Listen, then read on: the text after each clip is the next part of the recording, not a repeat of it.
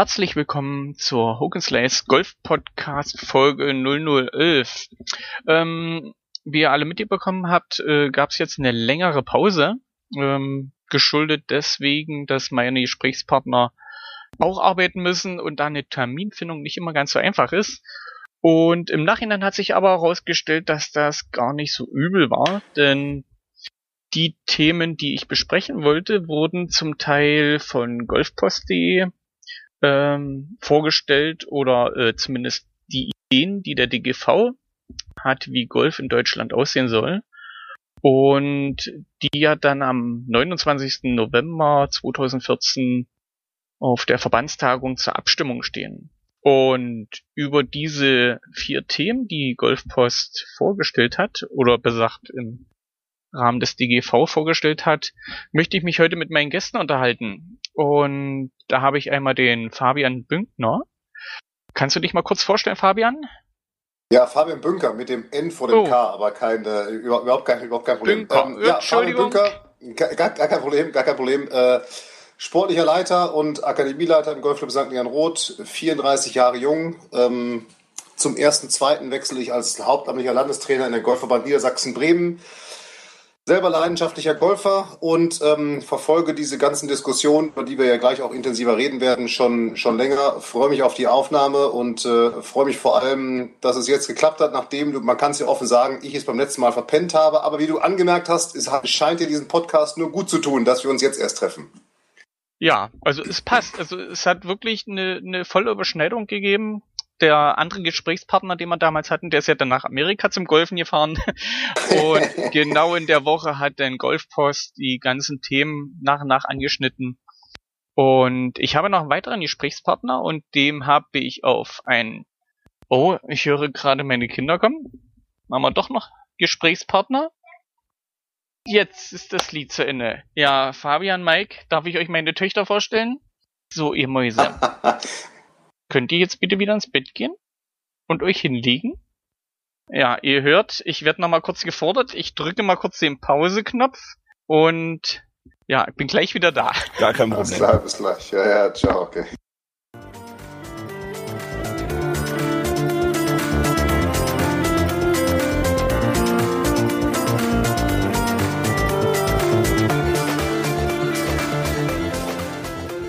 Nach der Unterbrechung durch meine Kinder möchte ich noch den zweiten Gesprächspartner vorstellen, und zwar ist das der Mike Karl. Wie vorhin erwähnt, äh, bin ich auf ihn aufmerksam geworden auf einen Kommentar auf Golfpost zu einem Thema. Mike, kannst du dich auch noch mal bitte kurz vorstellen? Ja, ich bin wieder Fabian auch, äh, Fully Qualified PGA Golf Professional und arbeite seit jetzt elf Jahren ähm, auf der schönen Baleareninsel Mallorca, bin 40 Jahre alt und ähm, kann dieses Thema Golfentwicklung in Deutschland zum einen mit einer gewissen Distanz betrachten, zum anderen ähm, bin ich natürlich durch die Zahlen und Auswirkungen von, ähm, ja, von, von fehlenden oder rück, rückläufigen Spielerzahlen ähm, auch im Urlaubsgebiet letztendlich betroffen. Und auch hier sieht es lokal aktuell nicht besonders rosig aus, was die Golfclubs betrifft. Ich bin da zum Glück noch ein bisschen, bisschen außen vor, weil ich, weil ich relativ eigenständig arbeite. Aber man merkt das auch außerhalb und über die Grenzen Deutschlands. Dankeschön. Den dritten Teilnehmer, den muss ich leider entschuldigen, das ist der Markus Zipp. Der hat heute seine Stimme verloren da macht ein Podcast nicht wirklich Sinn. Als schweigendes Mitglied ist dann nicht so viel mit Labern. Ähm, ja, es ist das erste Mal, dass ich zwei PGA-Posts im, im Podcast da habe und es freut mich wirklich, dass ihr Zeit gefunden habt und mit mir da ein bisschen oder zu versuchen, mich aufzuklären, wie ihr die Sachen seht, weil ich bin ja nur ein normaler kleiner Golfer und äh, ihr habt eine professionelle Ausbildung genossen und äh, habt sicherlich eine ganz eigene Sicht auf die Dinge als äh, so ein Wald- und Wiesengolfer wie ich. ja, muss man schon so sagen. ich denke mal, die Trefferquote mit, mit sauber getroffenen Bällen ist bei euch wesentlich höher als bei mir. Was, was, was, was spielst du für Handicap überhaupt? Ähm, irgendwas mit 34. Irgendwas mit 34. Ja, dann ist sie hoffentlich ein bisschen höher. Wobei ich in dem Sinne auch nicht so die Turniere spiele wie äh, normal. Also ich bin, äh, wie sagt man, aus, aus Mangel an, an Gelegenheiten eher der Crossgolfer, weil die nächsten Clubs sind alle über 70, 80 Kilometer weg. Hm. Wohne sozusagen mitten in der Pampa und da ist nichts, wo man sagt, jetzt in der Feierabend fahre ich mal schnell hin weil ich brauche für, zu jedem knapp anderthalb Stunde, bis ich erstmal da bin. Macht und das ist klar, ja. Da ist nicht so, wo man sagt, ja, ich fahre mal schnell auf den Platz und äh, ja. spiele mal ein bisschen und ja, demzufolge. Und äh, dank der Kinder ist die Zeit noch eingeschränkter. Aber kommen wir zu den Themen. Äh, ich habe die Reihenfolge mal ein kleines bisschen umgestellt und äh, ich möchte ganz gerne die Handicap-Reform als erstes Thema nehmen da hat ja äh, der Herr Nothelfer ähm, paar Sachen gebracht. Also nochmal kurz zur, zur äh, Einstimmung im, im Frühjahr möchte ich sagen, oder war das schon im Herbst, haben, hieß es ja, dass der DGV alles in die Waagschale schmeißt und sozusagen über alles äh, reden möchte, um ja Golf anders aufzustellen. Und vier Punkte, die jetzt äh, golfpost.de veröffentlicht hat, äh, sind sozusagen ähm, die Essenz dessen, was die, die einzelnen Kommissionen erarbeitet haben. Und äh, ich muss jetzt aus meiner Sicht sagen, es sind Sachen dabei, mit die habe ich nur nicht gerechnet. Also äh, von daher stimmt das schon, dass sie vieles anders machen wollen, aber äh, vieles ist halt so, was ich nicht erwartet hätte. Und, du meinst zu radikal oder? ich würde es nicht radikal, naja doch, manche Sachen sind schon radikal. Ähm, aber sie gehen nicht in die Richtung, die ich als, als Wald- und Wiesengolfer erwartet hätte. Was, was hättest du erwartet? Also was, was ähm, jetzt, du sprichst ja von Erwartungen, was, was wären jetzt Erwartungen gewesen, die du an diese ähm, Arbeitsgruppen, die da im April gegründet worden sind, gehabt hättest?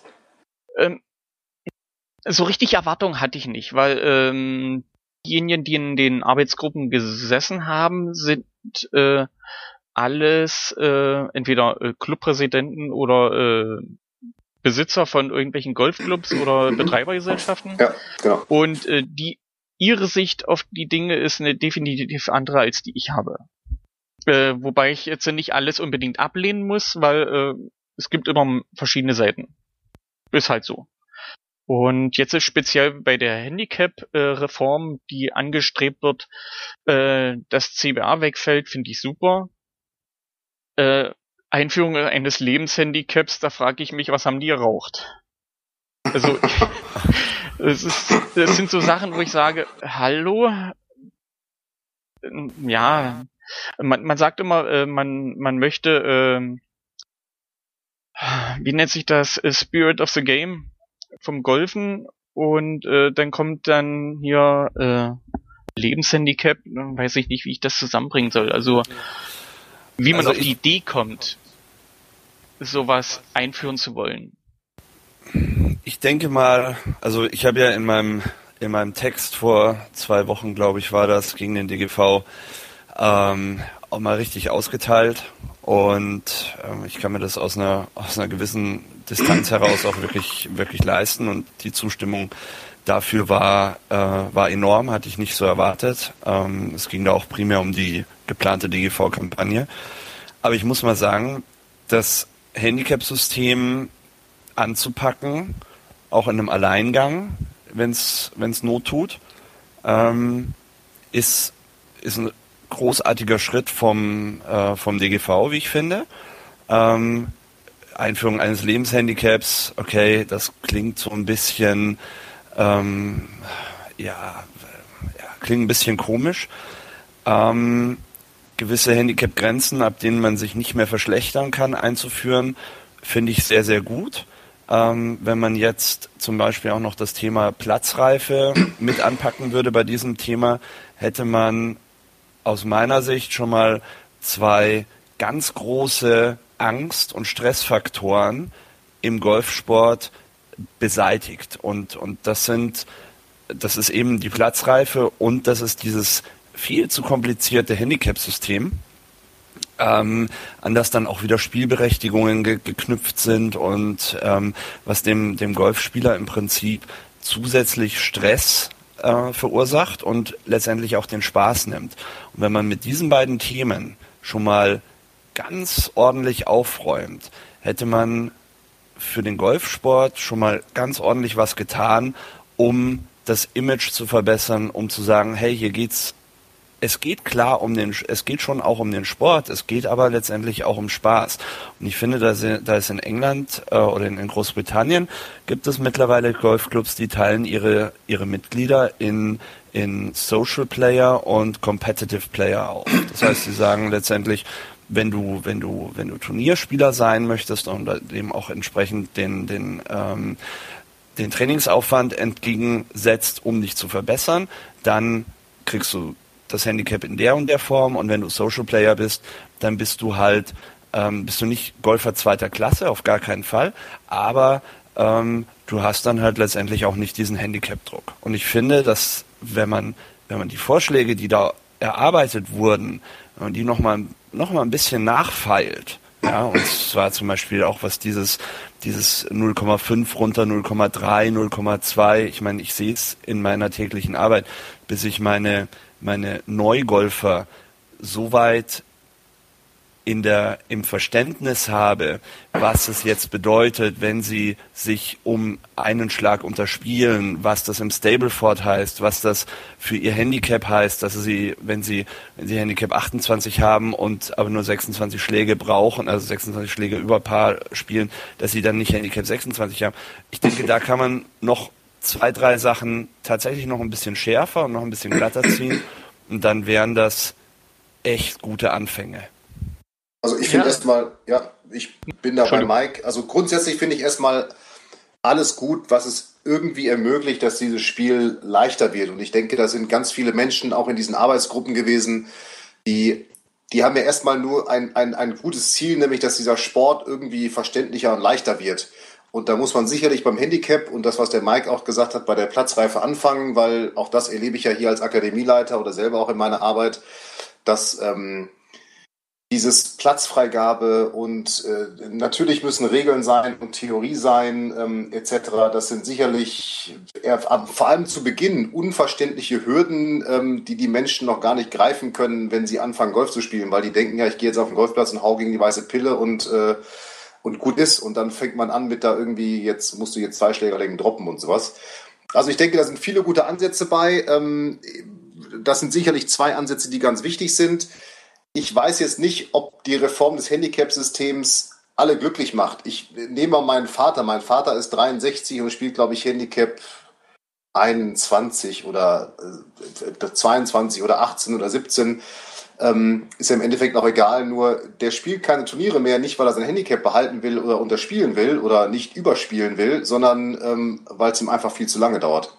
Und darum glaube ich, dass wenn man das noch damit dran knüpfen würde äh, an dieses Thema Handicap, dass das Spiel an sich und auch Turniere ähm, eben nicht mehr vier, die sie ja gar nicht mehr dauern, sondern eher fünf oder sechs Stunden dauern, sondern ähm, eher wieder vielleicht unter vier Stunden gehen, dass, dass das noch helfen würde, die Golfer, die jetzt im Markt sind, ähm, ich sag mal, mehr zu begeistern. Weil wenn die begeistert sind, dann kommt der Zuwachs von alleine, weil die ihre Freunde mit auf den Golfplatz nehmen.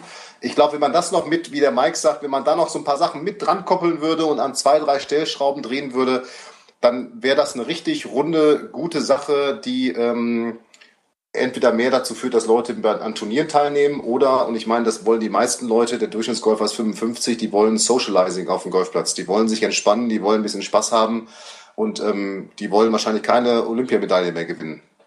Ja, ich glaube, der Zug ist dann meistens abgefahren. Zumindest ja, wenn man dann in dem Alter anfängt, äh, ist das mit Leistungssport dann nicht mehr so weit. Ja, mein Gott, selbst wenn man mit 25 anfängt, kann man ja ähm, Socializing oder Social Golfer, wie es in England dann heißt, ähm, sein und, und trotzdem für sich auf einem, auf einem wettkampforientierten oder leistungsorientierten Niveau spielen. Da muss ja jeder für sich selber wissen, was, was er da macht. Das alles hört sich aber für mich auch danach an, dass es irgendwann wieder dahin geht, so wie die Amerikaner es ja letztendlich auch machen, dass man einfach jede Runde werten lassen kann, wenn man will, ähm, und es einfach wieder irgendwann eben, wenn du Das wollte ich gerade fragen. So als, dann, dann äh, kriegst du Handicap 10. Warum macht man es nicht einfach so? Das wäre doch das, so. Ja. Das können doch alle, das verstehen alle. Ich habe 10 übergespielt, dann habe ich heute Handicap 10 und wenn ich jetzt zweimal 15 übergespielt habe, dann kriege ich eben Handicap 11 oder sowas, weil ich mich natürlich da irgendwie überspielt habe. Ich glaube, das wäre sogar das Leichteste, was alle verstehen würden. Das, das wäre auch das Logischste. Also das wäre letztendlich diese, diese ganze Hin- und Herrechnerei und dann eben auch diese, diese Pufferzonen und, und äh, CBA und ist gutes Wetter, ist schlechtes Wetter.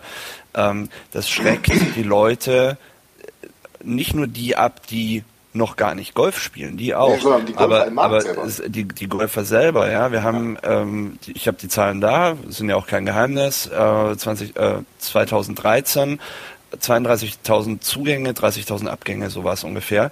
Also von Leuten, die bereits gespielt haben. Und ähm, klar, da spielt sicherlich auch Zeit und, und vielleicht auch Geld und, und solche Sachen eine Rolle. Aber dem einen oder anderen ist es einfach auch zu dumm und zu kompliziert. Und er sagt, oh ja, wenn ich jetzt dieses Jahr nicht mindestens drei Turniere gespielt habe, dann werde ich in meinem Handicap hochgesetzt. Und an der Stelle muss aber auch bei den, bei den Golfspielern auch ein bisschen ein Sinneswandel stattfinden, dass sie, dass sie an diesem Handicap nicht, also dass dieses Handicap weniger, weniger Wertigkeit bekommt. Ja, dass man also nicht sagt, oh, was hast denn du für ein Handicap? Hey, ich das ist die erste 13. Frage, ne, wenn sich Gott Ja, genau. Was ist dein Handicap? Ja, was ist dein Handicap? Aber das ist nicht in den, bei den Golfern entstanden, ja, sondern das, das entstand durch, ähm, durch Handicap-Grenzen auf Golfplätzen. Ha, schau mal, der hat nur 36, der mhm. darf auf dem mhm. tollen Golfplatz in, mhm. äh, in Südspanien darf der gar nicht spielen. Also so eine, so eine, schon wieder so eine, so eine Einstufung und ähm, ich bin besser als du, weil ich habe ein niedrigeres Handicap. Aber momentan spiele ich es nicht. Das ist ja dann immer noch der, der Zusatz. Das ist die Sache, genau. Ähm, und von daher guter Ansatz vom, vom DGV, mir noch zu schwach. Also das könnte man wirklich radikaler machen, zu sagen, Turnier, 10 über Paar oder meinetwegen auch Stableford, äh, 38 Stableford-Punkte gespielt, ähm, zwei, zwei komplette Schläge runter mit dem Handicap. Nicht 0,2, nicht 0,1 oder sonst irgendwas. Zwei runter, ja, und beim nächsten Turnier wieder zwei rauf oder wieder drei runter. Ja, das macht auch wieder viel mehr Spaß, ähm, anstatt zu sagen, hey, heute habe ich, heute habe ich mich um sechs Schläge unterspielt, ja, also richtige sechs Schläge besser gespielt als, als mein Handicap, ähm, komme aber nur 1,2 nach unten. Ja? Das, das, das, das ist ja fast schon eine Strafe. Ja, ja das, das stimmt, das stimmt. Und, oder dann kommst du, wenn du die Handicap-Grenze Klasse wechselst, den einen 0,3 und dann nur noch einen 0,2, das ist ein, ein ja, eigentlich, eigentlich äh, überhaupt nicht, überhaupt nicht sinnvoll. Ich glaube sogar, wenn man nur noch Zählspiel spielen würde, dass in zwei Jahren das Spiel schneller geht, weil die Leute lernen, wieder Golf zu spielen. Ich, Unbedingt. Äh, elf Schläge kann ich jetzt aufheben oder neun oder zehn oder sieben oder was auch immer. Ja, also das ist auch noch eine ganz feste Meinung von mir. Darum in St. Jan Roth, wir spielen ab Handicap 28, zum Beispiel bei Jugendturnieren, müssen die Zählspiel spielen. Alles andere ist äh, hat für uns dann nichts mehr mit, mit, also in dem Bereich einfach nichts mit Golf zu tun, weil wir sagen, die sollen sowieso irgendwann Zählspiel spielen. Warum müssen die jetzt Stableford spielen?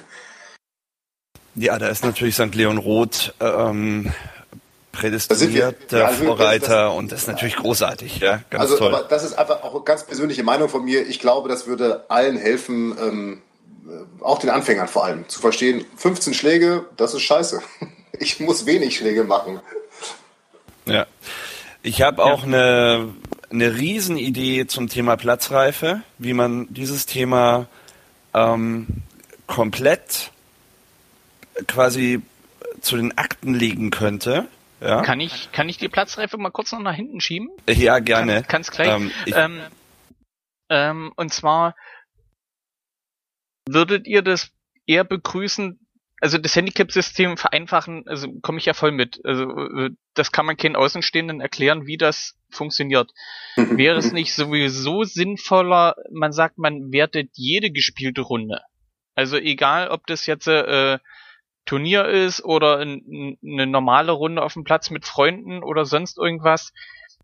Ähm, auf jeden Fall. Also, wer, jeden wer, Fall. Eine, wer eine Runde einreichen möchte, soll sie einreichen. Von, ob, er die, ob er die von Rot gespielt hat, ob er die von Weiß gespielt hat und ob er die richtig gezählt hat.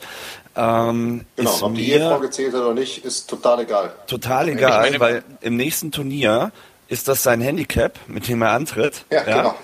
Und ähm, an dem wird er gemessen. Ja, Punkt. Und, und, und, wenn er sich halt jetzt, weil er denkt, er braucht ein niedriges Handicap, äh, jetzt einfach mal fünf Schläge weniger aufgeschrieben hat auf, auf 18 Löcher, ähm, das, das so holt ihn im nächsten Turnier wieder ein. Und, und ja. da ist eigentlich der Spirit of the Game, das macht man nicht. Ja, Punkt.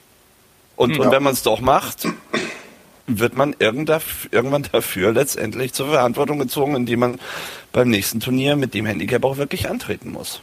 Und ja. ich meine, man, man bekommt es ja mit, wenn jemand beschissen hat mit seinem Handicap. Ist ja nicht so, als ob das, äh, hm, er hat es wird sowieso, einfach verlernt. Es wird sowieso, das ist sowieso, es wird sowieso passieren. Es wird sowieso, egal wie du Turniere spielst, einer wird bescheißen. Das ist nun mal so in der Natur des Menschen drin. Dagegen, äh, wenn, wenn das ein Grund ist, etwas nicht zu tun, dann, dann ist, hat sowieso keinen, keinen Sinn mehr. Also darum, ich bin auch dafür, wenn einer will, kann der jede Runde, ob seine Freundin, sein Ehe, ihr Ehemann, seine Frau, die gezählt hat, ist, wie Mike sagt, am Ende des Tages völlig egal, weil wenn er dann mit Fremden spielt, zeigt sich ja seine wahre Spielstärke. Also, genau. oder auch nicht eben. Also insofern, da habe ich überhaupt keine Bauchschmerzen. Wahrscheinlich führt es sogar dazu, dass Menschen weniger mogeln, äh, weil sie das ja schon in ihrer Privatrunde ausleben konnten. nee, ich, ich denke mal auch, dass dann ähm, der Stress unbedingt äh, Turniere spielen zu müssen, um Deswegen, sein Handicap ja. zu verbessern, ja. dass das alles mehr angeglichener wird. Also dass man nicht sagt, ich muss jetzt das Turnier noch spielen und äh, ja, das sind so, so, so mehrere Punkte, die dann aufeinander laufen, um ja, Handicap-Verbesserung, entweder nur EDS oder äh, eben Turnier. Als ob sich jemals irgendjemand verbessert hat, wenn er es musste. Also ja, wahrscheinlich ja. nicht. Ja, ja, genau. Genau. Ja. genau, ja. Äh, jetzt nochmal zurück zur Platzreife. Entschuldigung, dass ich das so abgewirkt habe. Ja, ja, nee, ich wollte das auch nicht allzu weit ausführen, weil ich, ähm, weil ich das nämlich ganz gerne mit dem, mit dem Fabian und dem Carsten Moritz in einer, in einer angedachten Expertenrunde mal ähm, weiterbringen möchte. Ähm, Aber schneid's mal an, das wäre ja trotzdem mal interessant, ja? Ja, ich ja, denke doch mal. Okay, meinetwegen. Also, also ich, ähm, ich beobachte dieses Platzreife-Thema ja, wie vorhin schon gesagt, auch aus dem Ausland. Und meine Position zur Platzreife mittlerweile ist, die hat sich auch entwickelt, ähm, die Platzreife an sich gehört zu 100 Prozent abgeschafft. Es muss, es darf diese Form des, ich fahre mal kurz in den Urlaub und mache fünf Tage einen Golfkurs und habe dann meine Platzreife, ähm, darf es so nicht mehr geben. Der DGV hat mit der DGV Platzreife damals einen extrem guten Ansatz hingekriegt. Hat mir sehr gut gefallen, wirklich. Ähm, ich, ich muss das aber nicht bewerten. Das hinkt aber an der Stelle, an der es eine freiwillige Lizenz für die Golfclubs war. Ja, das heißt, die einen haben es gemacht, die anderen haben es nicht gemacht. Ähm, wäre das Ganze zentral gesteuert verpflichtend gewesen, ähm, wäre das mal ein richtiger Schritt in die, Richt in die richtige Richtung gewesen. Hm? Der aber in meinen Augen, vollkommen subjektiv, noch bessere Schritt ist, Platzreife komplett abschaffen. Damit nehme ich mal diesen ganzen Platzreife und Green Card Verkäufern in den äh, in den Urlaubsländern und gerade hier auf Mallorca äh, mal direkt den Wind aus den Segeln. Ähm, dennoch sagen natürlich, kommen dann natürlich die, die Clubmanager und die Betreiber und die, und die Präsidenten und sagen, ja, aber ähm, wie kann ich denn dann sicherstellen, dass die Leute, die bei mir anfangen, Golf zu spielen, dass die mir den Golfplatz nicht zerstören oder niemanden umbringen oder mein Spielbetrieb nicht, nicht gestört ist. Ähm, und da ist dann, wenn ich mich da in solchen Kreisen unterhalte, ist meine erste Gegenfrage, naja, wer stellt es denn sicher, wenn der irgendwo im Urlaub auf Mallorca in fünf Tagen seine Platzreife in Anführungszeichen gemacht hat? Es geht nämlich auch überhaupt nicht, in fünf Tagen jemanden so fit zu machen, dass man ihn äh, ruhigen Gewissens auf den Golfplatz lassen kann. Ja, nee, es gibt Ausnahmen. Also ich habe mit ich habe mit ich habe mit Leistungssportlern gearbeitet hier auf der Insel.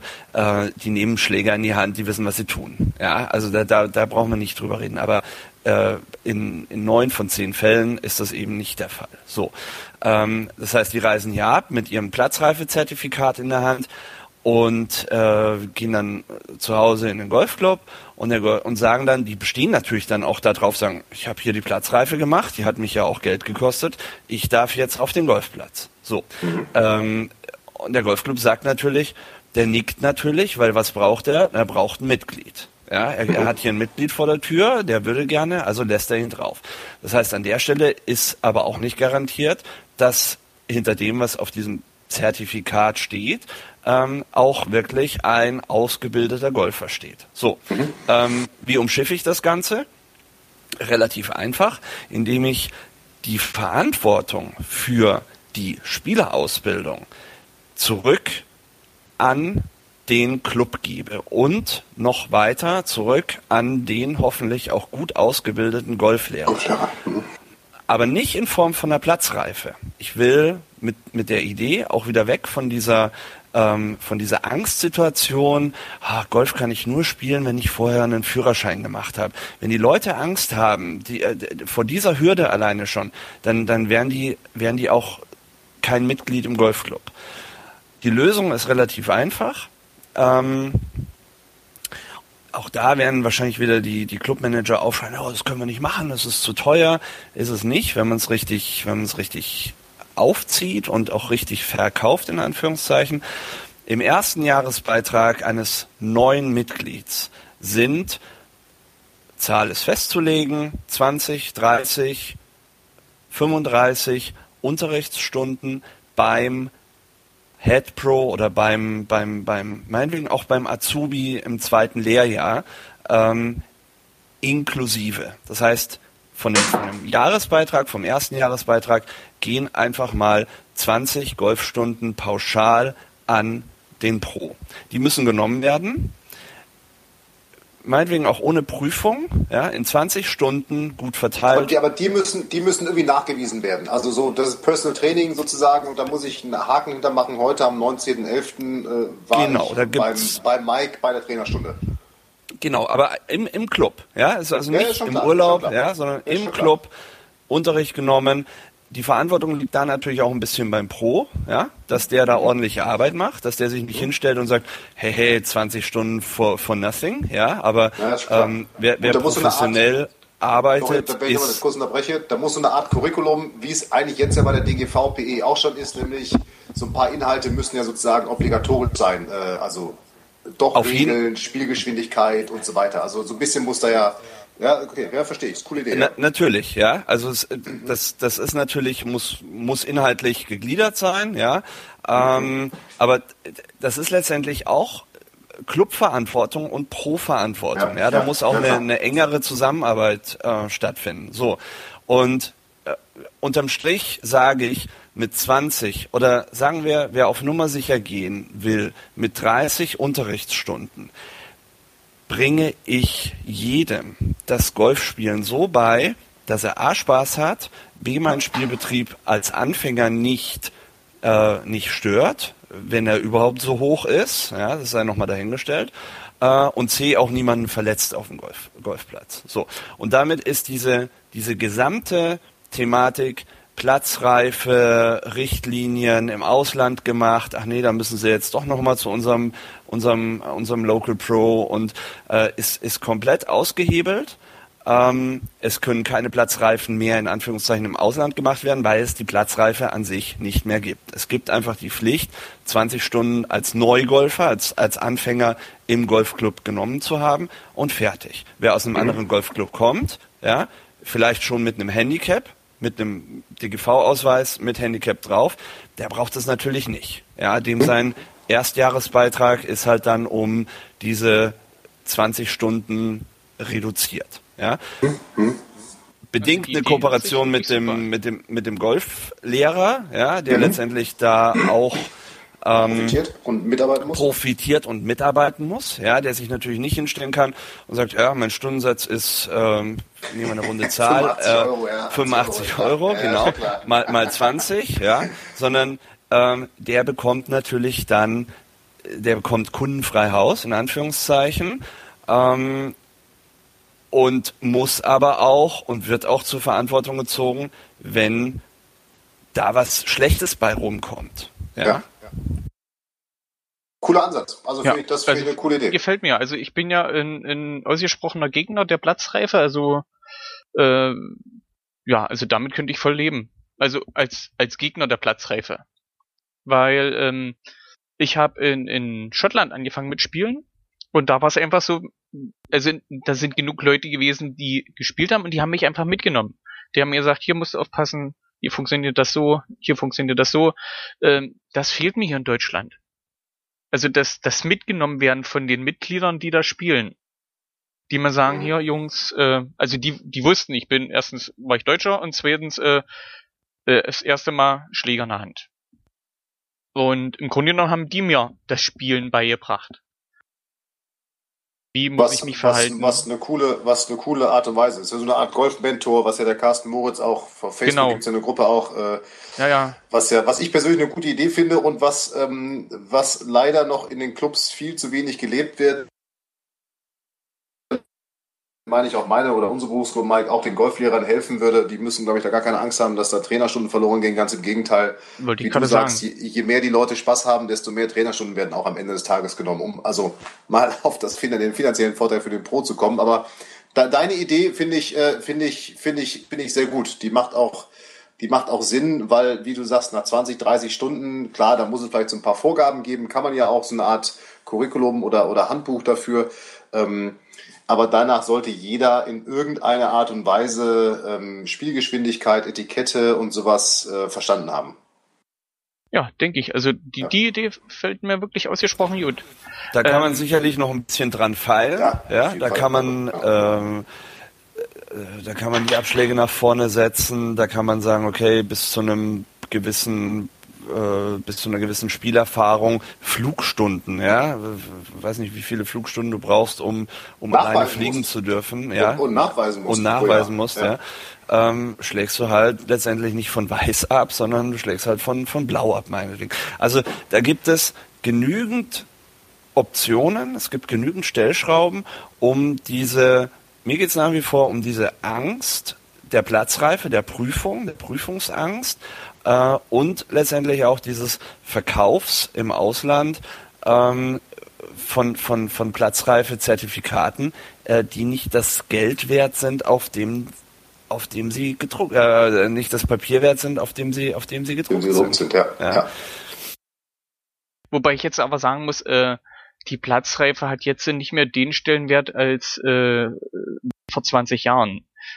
Also ähm, damals war es ja echt noch äh, ein Angstfaktor, Platzreif, Prüfung machen, oh Gottes Willen. Und ähm, ja, gut, weil vor 20 Jahren, vor 20 Jahren konnte jeder Club das, glaube ich, mehr oder weniger, äh, ich sag mal, hausrechtsmäßig machen. Diese DGVPE hat sich also ein bisschen durchgesetzt im Markt in den letzten Jahren auch, ähm, weil natürlich jeder Golflehrer die auch für sich irgendwie ja nutzen konnte oder eine Golfschule oder ein Golfclub. Ähm, wie, wie Mike sagt, ich finde die Idee, wir haben das damals auch direkt gemacht bei uns in der Akademie. Ich fand die super, ich finde die Idee immer noch gut, ähm, dass es irgendwie was gibt. Letztendlich fehlt der objektive Prüfer, wie beim Führerschein, der eben mit dir die Runde spielt und wirklich nachher objektiv abnimmt, hast es geschafft oder nicht. Klar, wenn ich jetzt als, ich will jetzt keinen Golfclub in Deutschland brandmarken, aber wenn ich jetzt äh, irgendwo in Italien arbeiten würde, in irgendeiner Ferienanlage, dann wäre es mir ja auch scheißegal, ob die jetzt, die sollen ja glücklich nach Hause gehen, die Touristen. Ja, dann wäre es mir scheißegal, ob die jetzt äh, spielen können oder nicht. Ein Jahr lang nicht wieder. Äh, ja, und die kommen auch über, erst gar nicht wieder, wenn, wenn, wenn sie es in Anführungsstrichen nicht schaffen bei dir. Hm. Wahrscheinlich, vielleicht auch nicht, aber ähm, Unterm Strich werden es aber alle schaffen. Ja, also ja. ich habe ja, ich habe selbst in, mein, in meinem allerersten Ausbildungsjahr für eine dieser Organisationen gearbeitet und arbeiten müssen und es, es gibt letztendlich einen Satz, der mir da nach wie vor in, im Kopf ist und der, der wurde mir damals gesagt, ähm, Punkt, Punkt, Punkt auf Qualität, Hauptsache der Kunde zahlt. Ähm, und an der Stelle, also ich stand ganz am Anfang meiner PGA-Ausbildung und habe mir gedacht, das hast, du jetzt, gewundert, hast du jetzt nicht jetzt gerade wirklich ist. gehört, ja. ähm, und äh, unterm Strich ist es halt aber leider auch so, drück irgendjemanden, der Golf spielen möchte, noch keinen Golfclub hat, irgend so einen Platzreife-Zertifikatszettel in die Hand, schickt den nach Deutschland in irgendeinen, in irgendeinen Golfclub, der noch Mitglieder aufnimmt. Es sind ja irgendwie noch 400.000 Mitgliedsausweise, sind ja noch frei. Ja. Ähm, und schau, ob der weggeschickt wird. Ob, der, ob da das Clubsekretariat oder der, der, der Finanzvorstand oder der Präsident sagt, wie, Sie haben die Platzreife auf Madeira, Mallorca, in Italien, am Gardasee, wo auch immer gemacht und Sie wollen bei uns Mitglied werden. Ja, nö, nö, da müssen Sie bei uns jetzt schon nochmal, es gibt die Clubs, ja, aber ich glaube momentan ist kein Club dem Geld einnehmen kann und deswegen ähm, das Ding Platzreife, so wie sie jetzt ist, die gehört komplett weg ähm, mit vor 20 oder 25 Jahren, als ich Platzreife gemacht habe, kann man das sowieso nicht mehr vergleichen. Ich habe mich versucht daran zu erinnern, aber mhm. meine Platzreife hat länger als fünf Tage gedauert. Ich glaube, die hat fünf Monate gedauert. Ähm, nicht, weil ich so schlecht gespielt habe, sondern weil die, die war damals weil, härter. Ja, nicht härter, aber die Ausbildung war dementsprechend. Ne? Du hast deine, du bist zum Jugendtraining gegangen jeden Freitagnachmittag, dann hast du irgendwie alle zwei Wochen noch eine Einzeltrainerstunde von deinen Eltern bezahlt bekommen, dann musstest du dir jemanden suchen, der schon gut genug gespielt hat, um mit dir auf den Golfplatz zu gehen. Also so eine Golf-Mentor-Geschichte, ja. Genau. ja. Mhm. Ähm, ja. Und Stimmt, die ähm, gab es damals so, das kenne ich auch noch, ja genau. genau. Ja, dann gab es diese, diese, ähm, diese Rabbit-Turniere, wo halt wirklich nur äh, platzreife Spieler auch drin waren, um dann auch ihr erstes Handicap zu spielen. Ja, wir haben ja damals wirklich mit Handicap äh, 36 begonnen. Ich will nicht sagen, dass früher alles besser war, aber die Methoden, um Leute ans Golfspielen heranzuführen. Ja, ich bin ganz klassisch über einen über einen Schnupperkurs zum Golfspielen gekommen. Meine Eltern haben dann eine Familienmitgliedschaft gemacht. Die gesamte Familie hat gespielt. Jugendtraining, Golfturniere. Der ganz klassische Weg, der hat super funktioniert. Ja, und wie gesagt, ich glaube, so nach fünf Monaten hattest du dann irgendwann mal wirklich deine Platzreife und warst total happy. Dass der, da gab es auch kein Zertifikat oder so, sondern der Pro hat halt, der ging dann auch irgendwann mal mit dir auf den Golfplatz und dann war auch keine tolle Situation, muss ich sagen. Ja. Und ich glaube, im Hinblick auf Hürden niedriger setzen oder komplett wegmachen, ja, gehört auch die Platzreife, gehört zu den Akten. Fertig. Punkt. Ja. ja ich finde, ich find, ob, ob man sie zum, wie auch immer, aber sie in die, in die, in die Club zurückzugeben und mit so einem Ansatz, finde ich, äh, finde ich, find ich eine gute Idee, ja. Ja. Ja, ähm, dann wechseln wir doch an der Stelle gleich zum nächsten Thema, was der DGV angreifen will, und zwar Wegfall des Hologramms auf den Ausweisen. Also, ähm, sind jetzt äh, fünf Jahre drauf, wenn ich mich nicht ganz täusche. Seit 2009, 2008 verabschiedet, 2009 ja, das erste also Mal. Also fünf drauf. Jahre. Und ähm, aus meiner Sicht gab es ja damals diese, diese Zweiklassengesellschaft, immer Clubmitglied und dann VCGler und Fernmitglieder, also die Graugolfer. Das war zu meiner Zeit, als ich angefangen mit Golfen äh, habe, scheiße Satzbildung war. äh, so, ja, entweder bist du ein Graugolfer oder du bist im Club. Und dann gab's ja diese Einführung der Hologramme, wo man aus meiner Sicht äh, diese Golfer nochmal klassifiziert hat. Ja. Gold, Silber und dann die Hacker von der Wiese, die ohne Hologramm spielen. Ähm, wie beurteilt ihr diese Einführung des Hologramms und ist es sinnvoll, dass das Ding jetzt wieder wegkommt? Ich lese gerade hier auf Golfpost die, äh, äh, die, die, die Seite. Ähm, ist es nicht scheißegal, ob da ein Hologramm drauf ist oder nicht? Frage ich jetzt mal so ganz provokativ. Also ich, ich sehe den Vorteil, den Nachteil nicht. Ähm, kommen wir gleich noch auf diese Flexcard, äh, auch, auch zu sprechen, sicherlich in dem Zusammenhang. Ähm, Na, die Frage ist doch, was der, was der DGV damals oder was die Golfclubs, die es ja dann auch verabschiedet haben, mhm. und die es übrigens in den letzten vier Jahren, äh, drei oder vier Jahren, ähm, viermal abgelehnt haben, es abzuschaffen. Ja, mhm. ähm, naja, was weil der, einiges natürlich für sich als Mitglieds, Mitglieds, wie auch immer nutzen, klar, ja die Frage ist, was war der Hintergrund damals, das einzuführen? Und, und die Idee war letztendlich zu sagen, äh, ich will mehr, was aber auch wieder ein bisschen schizophren ist hinsichtlich des, der, der, der VCG, ähm, ich will mehr vollzahlende, regional ansässige Mitglieder in meinen Golfclub ziehen, die im Prinzip sagen, nö, ne, ein silbernes Hologramm, wo nur, wo nur ein Kürzel draufsteht, will ich nicht. Ähm, ich werde jetzt Vollzahlermitglied, ich will das goldene Hologramm. Ja, das war ja letztendlich, um, um da auch eine, wieder ein bisschen einen Zwang und einen Druck hinzubekommen und zu sagen, ähm, darüber generieren wir jetzt mehr Vollmitglieder und weniger Fernmitgliedschaften und weniger VCG-Mitgliedschaften. Ja, ähm, die das ist halt auch ja, nach also hinten losgegangen, ja. Das hat halt auch nicht funktioniert. Ja, das hat halt ich, auch wieder. Ich, ich, ich wollte gerade sagen, es scheint ja einfach nicht, es, also oder es scheint so so wenig funktioniert zu haben, dass es jetzt ja auch hier kommentarlos von den Clubs hingenommen wird, dass sie, dass es wieder abgeschafft wird.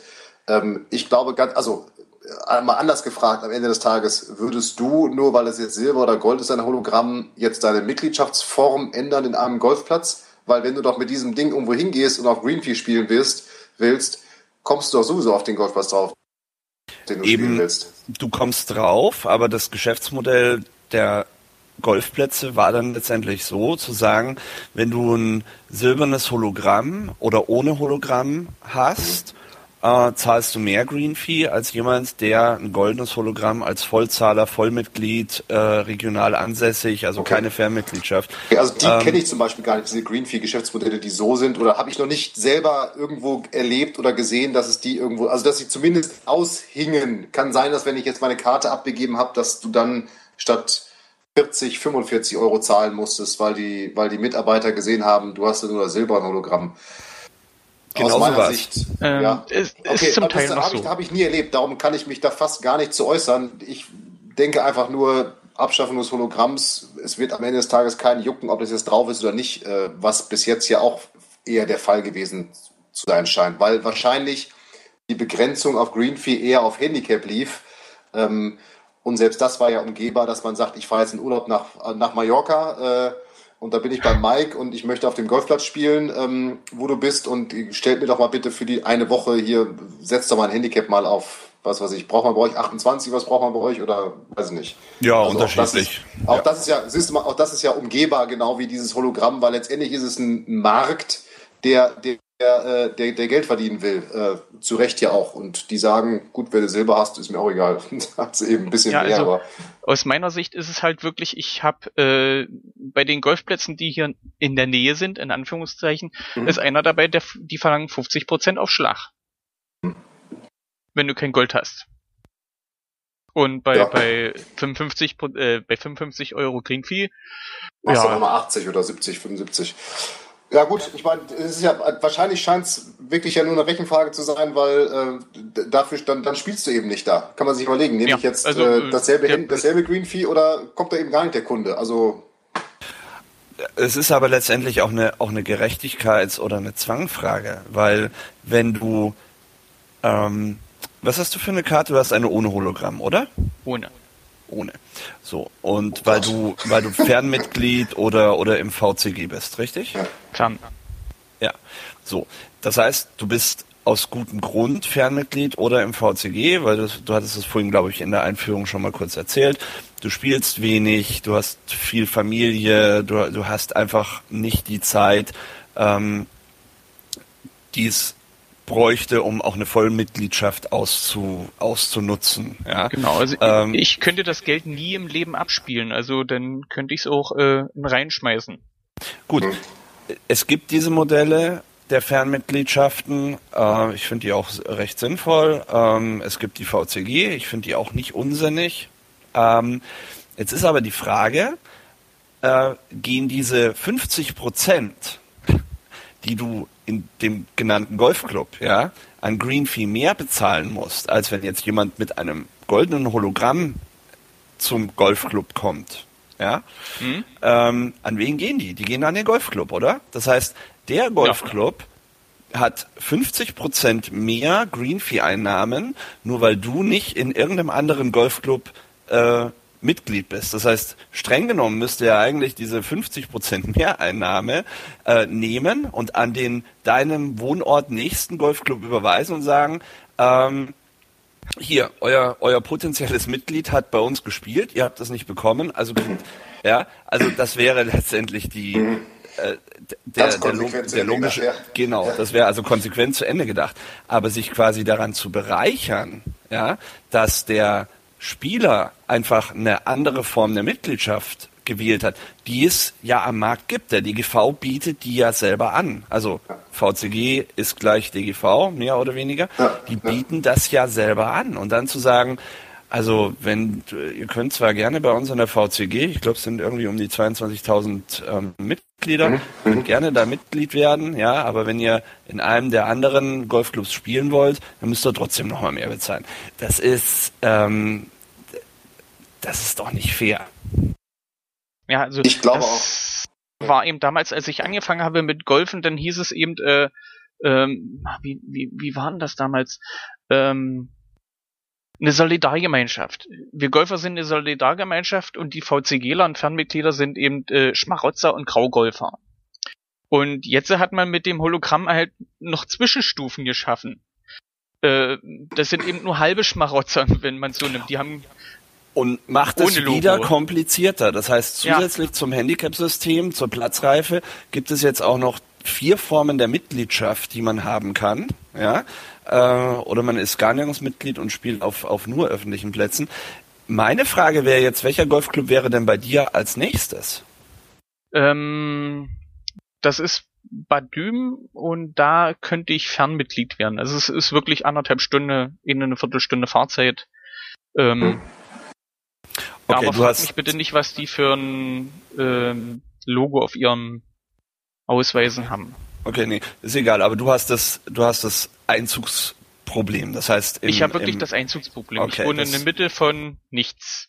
Ich glaube auch, ich glaube auch, dass die Wed, also natürlich wird es Schmarotzer geben, aber ich meine, wenn ich irgendwo hinfahre und Greenfeed zahle, dann ist das ja eigentlich eine Tagesmitgliedschaft, die ich mir da irgendwie oder Rundenmitgliedschaft, die ich damit ja letztendlich bezahle. Nämlich damit bezahle ich, dass ich äh, kein, kein Einstiegsgebühr gezahlt habe, keine Jahresgebühr bezahlt habe, womit ja die Pflegemaßnahmen und die Instandhaltungsmaßnahmen fürs Clubhaus und die Mitarbeiter bezahlt werden. Letztendlich ist das ja ein Teil dessen, was ich irgendwie ja umgerechnet auf den Tag oder die Runde damit bezahle. Insofern ist ja auch dieses, für mich jetzt dieses Argument, die Golfer sind eine Solidargemeinschaft, natürlich sind wir das, ähm, äh, aber ist ja hinfällig, weil selbst wenn ich irgendwo Fernmitglied bin und jetzt nach äh, St. Leon Roth fahre und 120 Euro am Wochenende zahle, habe ich damit ja sozusagen eigentlich mehr für die vier Stunden oder für die 18 noch gezahlt, als jetzt ein normales Mitglied, was irgendwie spielen gehen würde, auf jetzt auf einen ganz großen Zeitraum gerechnet. Also insofern ist ja diese Solidargemeinschaft, dieses Argument für mich jetzt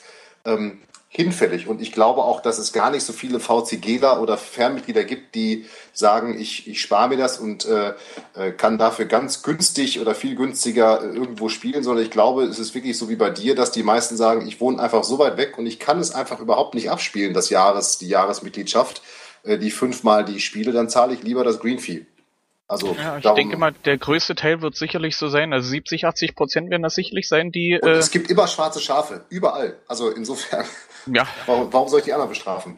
Ich kenne aber tatsächlich sehr viele Leute, die hätten einen Golfclub in ihrer Nähe und sind VCG-Mitglied oder Fernmitglied in, in einem anderen Golfclub, ähm, weil sie auf gar keinen Fall, weil sie sich das nicht leisten könnten, sondern weil sie einfach sagen, ich bin, äh, ich bin so viel unterwegs, ich arbeite sehr viel, ich bin eigentlich ein halbes Jahr nur unterwegs.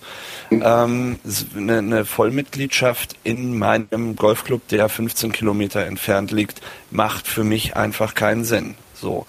Und an der Stelle geht er halt dann in eine Fernmitgliedschaft oder in die VCG.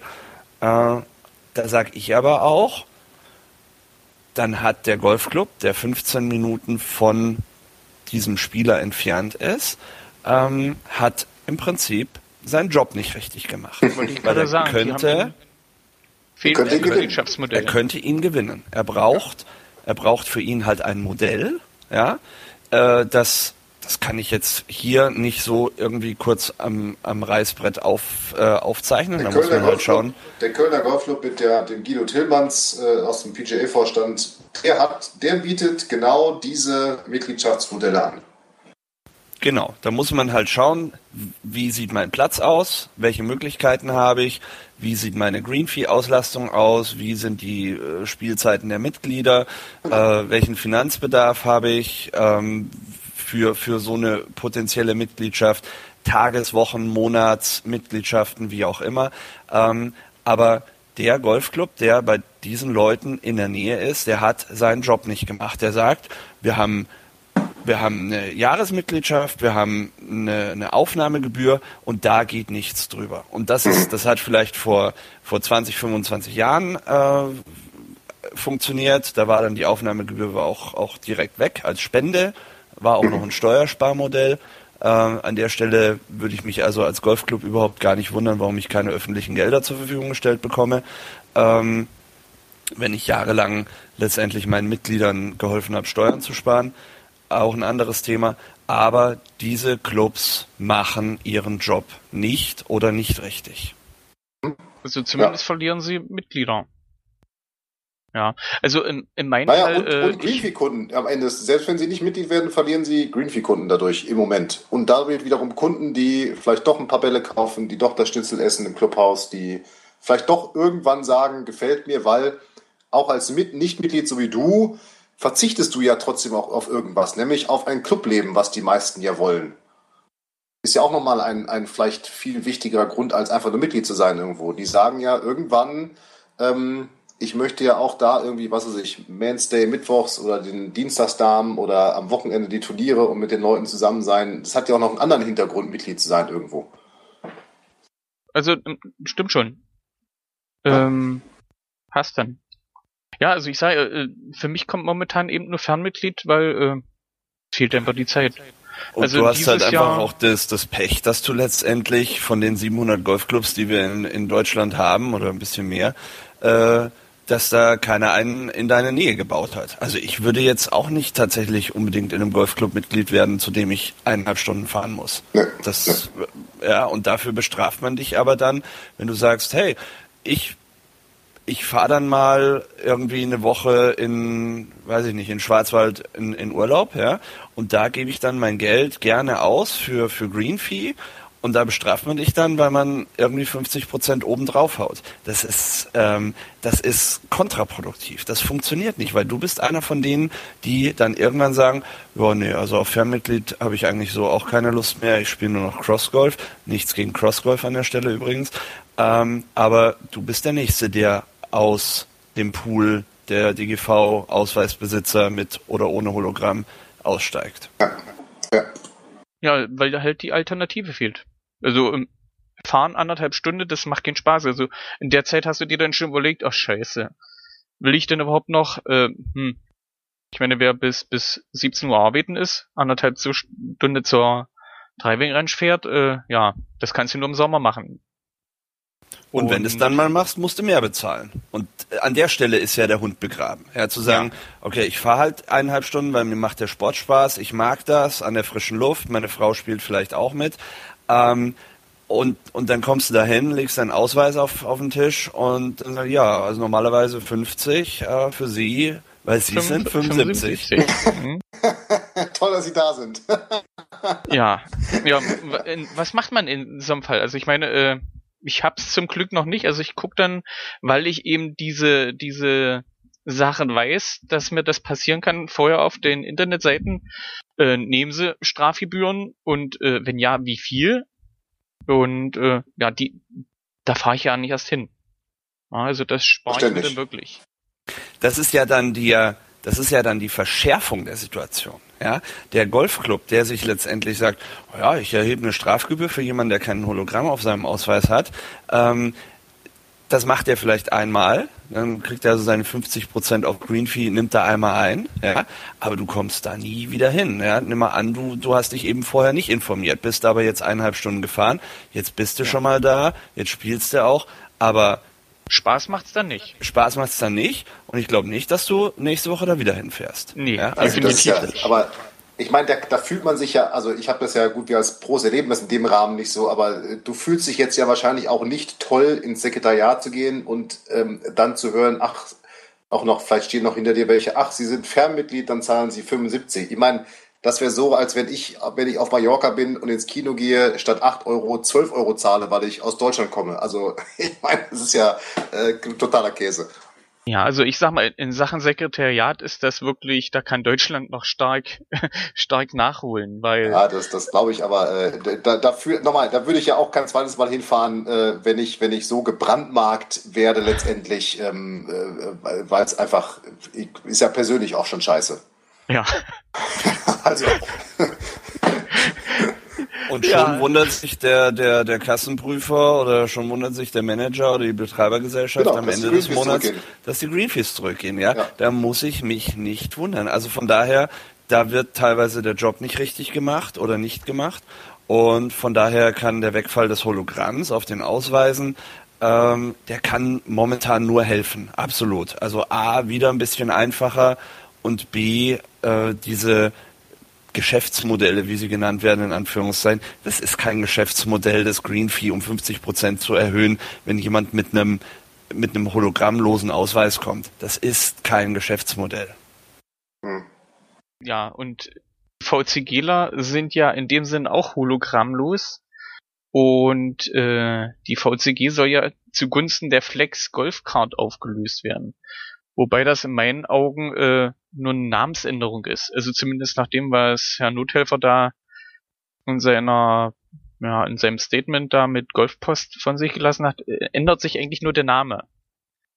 Und eventuell die Aufteilung des Geldes. Ja, und die Möglichkeit ja, dass der Golfclub auf diese 195 Euro Basisversion, sage ich mal, kann. jetzt noch jetzt hätte er quasi die Möglichkeit, Mike, dein Angebot umzusetzen und zu sagen, das kostet nicht 195, sondern 2000 Euro, aber dafür hast du 30 Stunden und äh, die musst du nehmen beim Trainer hier. Aber äh, es ist äh, im Endeffekt nur die Möglichkeit für den Club, was jetzt oben drauf zu schlagen und ein, ein anderes Angebot nochmal dran zu koppeln. Ja, also ähm, wie seht ihr denn eigentlich als, als PGA Pros äh, die VCG? Also ich, ich persönlich sehe sie eigentlich erstmal positiv, weil sie eigentlich Menschen, Menschen wie dich oder die Chance hätte, Menschen wie dich, die, die äh, den Golfsport lieben, die eventuell noch zwei Kinder haben, zwei Töchter, ähm, die vielleicht auch immer mal Golf spielen. Ähm, ich hoffe mal. Und es soll ja nicht so viele Mädchen geben, die Golf spielen, leider in Deutschland. Also die brauchen wir ja. Erstmal einsammeln und ja in irgendeiner Art und Weise an den, erstmal an den Golfsport an sich binden. Was dann hinten rauskommt, ähm, das, das ist immer natürlich nochmal eine andere Frage. Aber ich glaube, grundsätzlich ist die erstmal eine sehr gute, eine sehr gute Möglichkeit. Genauso wie auf den ersten Blick ich finde, dass diese Flexcard eine gute, eine gute Idee ist. Ähm, was dann vielleicht hinten draus wird, ähm, ein paar von, von, meinen Kollegen haben schon da den Todgesang der Mitgliedschaften drauf gesungen. Ähm, das weiß ich nicht. Aber ich finde das grundsätzlich erstmal gut, weil es einfach Menschen an den Golfsport bindet erstmal ja einfach über eine Mitgliedschaft. Ja. Mike, wie, wie siehst du das? Ich denke auch, dass die Flexcard VCG Idee grundsätzlich nicht falsch ist für die Spieler, die sich ähm, für die Spieler, die sich zum Beispiel, die keinen Club in der Nähe haben. Ja, die sagen, ich wohne in, äh, ich wohne Norden Deutschlands irgendwo in der Norden Deutschlands ja. und der, der nächste Golfclub ist halt einfach mal eineinhalb Stunden weg. Ähm, für mich lohnt sich eine Vollmitgliedschaft in so einem Golfclub nicht, aber ich will trotzdem Golf spielen. Ähm, für die Leute, die sagen, ja, Golf will, will ich jetzt auch mal ein bisschen ausprobieren, ja, macht das sicherlich auch Spaß. Äh, macht das sicherlich auch Sinn, um zu sehen, ob es mir Spaß macht. Wenn es mir nämlich keinen Spaß macht, dann habe ich zumindest nicht irgendeine Aufnahmegebühr oder Spende oder sonst irgendwas in, äh, in den Wind geschossen. Ähm, ich habe zu dem Thema auch ganz viele, viele Meinungen gelesen und auch mit vielen Leuten unterhalten. Ähm, die, die erste grundsätzliche Frage ist, warum brauche ich etwas, was VCG heißt oder warum brauche ich irgendwas, was Flexcard heißt oder sonst irgendwas? Warum gibt der DGV diese Karten nicht selbst aus? Das heißt, es ist eine DGV-Karte, ich zahle meinen Mitgliedsbeitrag direkt beim DGV und fertig. Ich brauche also keinen, keinen Firmen-Overhead, ich brauche keine, äh, ja, VCG heißt jetzt Flexcard, das heißt, wir machen es wieder ein bisschen komplizierter, bis die Leute verstehen, ja, hast du jetzt eine Flexcard oder bist du noch im VCG? Weil ich glaube nicht, dass sie den einfach am 31.12.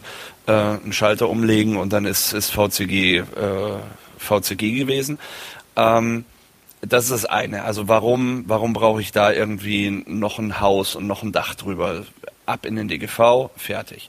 Und das Ganze vielleicht auch zeitlich beschränkt, zu sagen, nach drei Jahren DGV mit direkter DGV-Mitgliedschaft ähm, muss ich mich einfach mal für einen für einen richtigen Golfclub entscheiden. Ja? Mhm. Ist mir das nicht möglich, ähm, aufgrund meines Wohnortes, weil der nächste einfach wirklich ein, eineinhalb Stunden weg ist oder äh, finanziell nicht möglich, muss man sich vielleicht nochmal eine Alternative überlegen.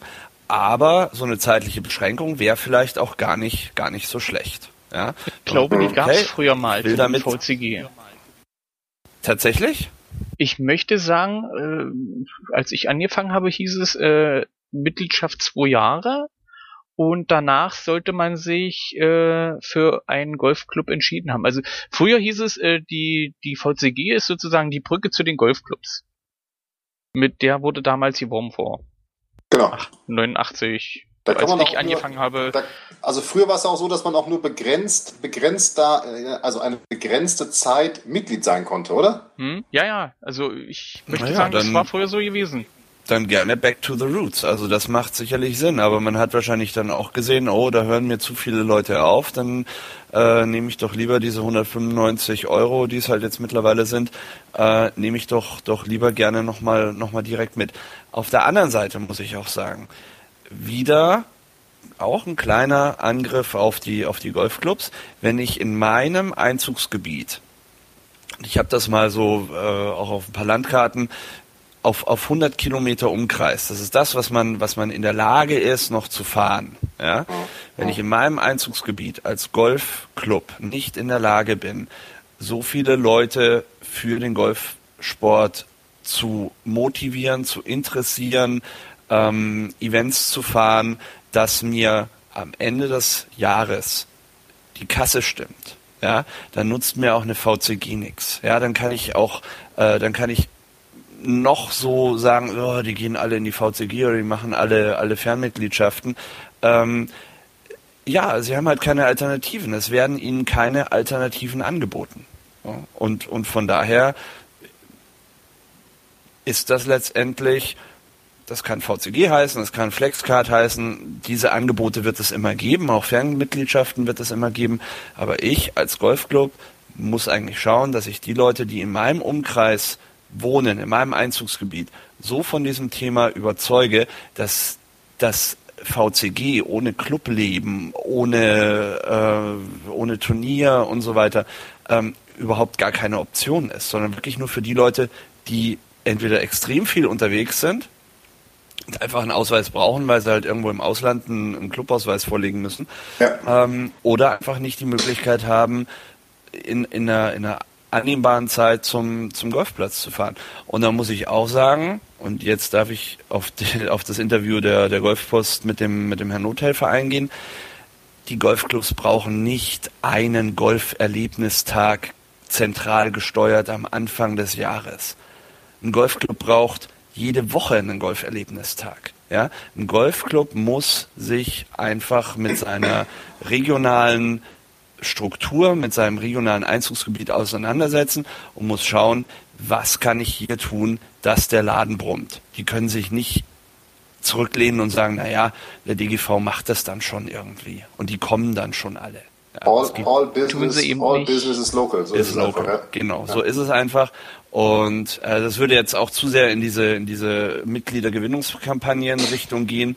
Ähm, ja gut, da aber, kommt ich darauf zu, ne? auf diese, diese Medienkampagne. Ja, die Medienkampagne kommt noch. Ah, okay. Dann, ähm, aber das ist einfach VCG hin, Flexcard her, nennt das Ding wie es ist. Die macht sicherlich Sinn. Vielleicht zurück zu einer Zeitbegrenzung, wenn es die nicht mehr gibt.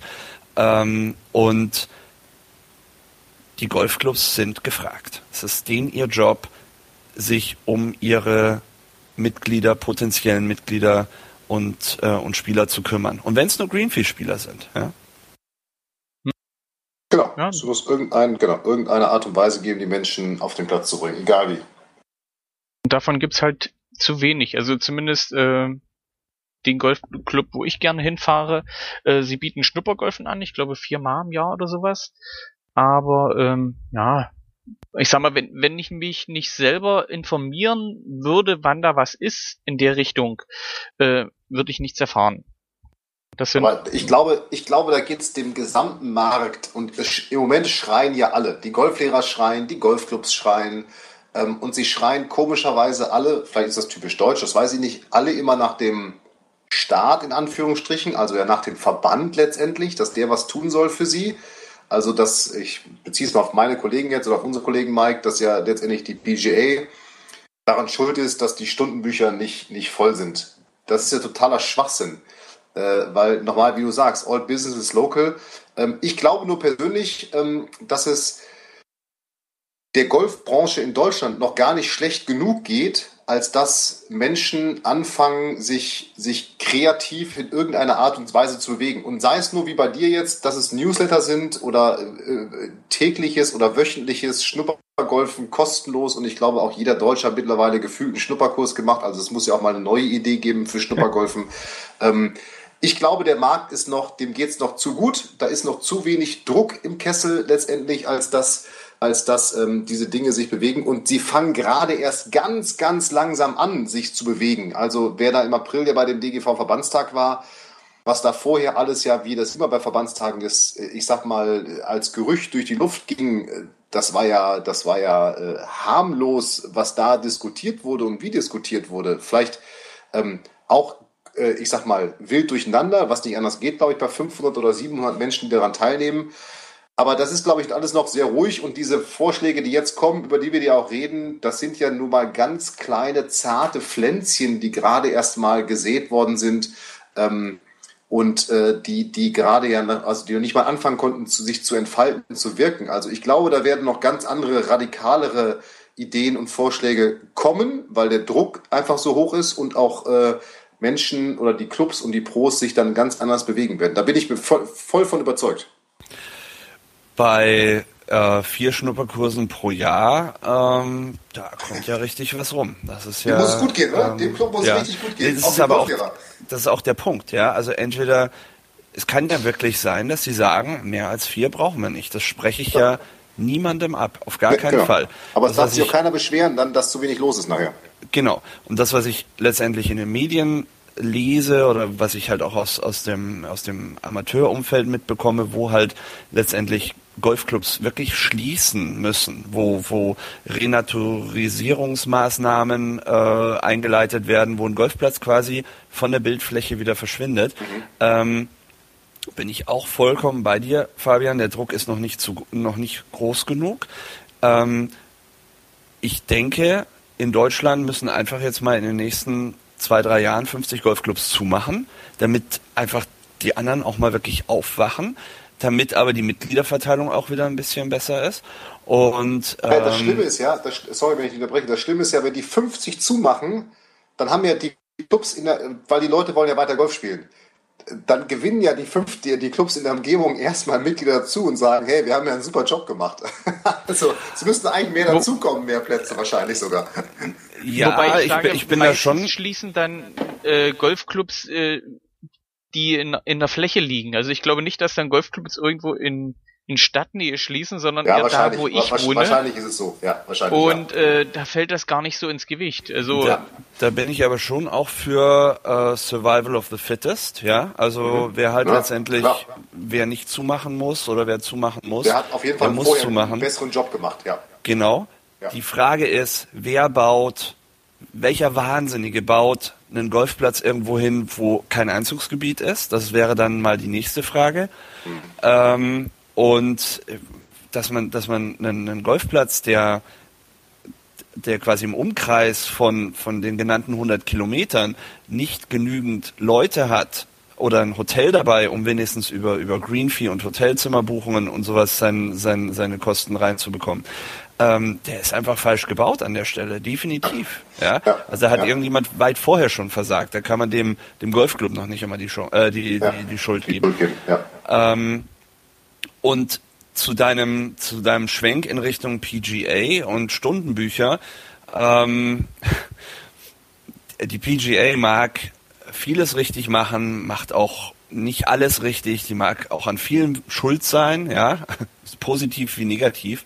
Ja. Aber wenn, wenn ein Pro ein leeres Stundenbuch hat, dann ist dafür definitiv nicht unser Dachverband verantwortlich. Also wer das glaubt, ähm, der, der wirklich glaubt, wenn er keinen Unterricht verkauft oder keine, keinen Unterricht gibt, zu sagen, die PGA ist schuld, ja, ähm, der soll Immobilien verkaufen gehen oder Versicherungen, aber nicht, nicht als Golflehrer arbeiten. Weil dann, ja, ob, er, ob, er, die verkauft, weiß ich nicht. Ja, ja aber, ja, aber ja, ich glaube auch, dass da kann er wenigstens wenig, ja. ja, ja, ich glaube auch sogar noch, dass, dass, er, dass wir zu wenig Golflehrer im Markt haben, nicht weil wir Konkurrenz erhöhen müssen, sondern ähm, ich, ich komme aus Münster-Wicking-Hege. Ich glaube, die haben 1000 Mitglieder, dieser Golfclub.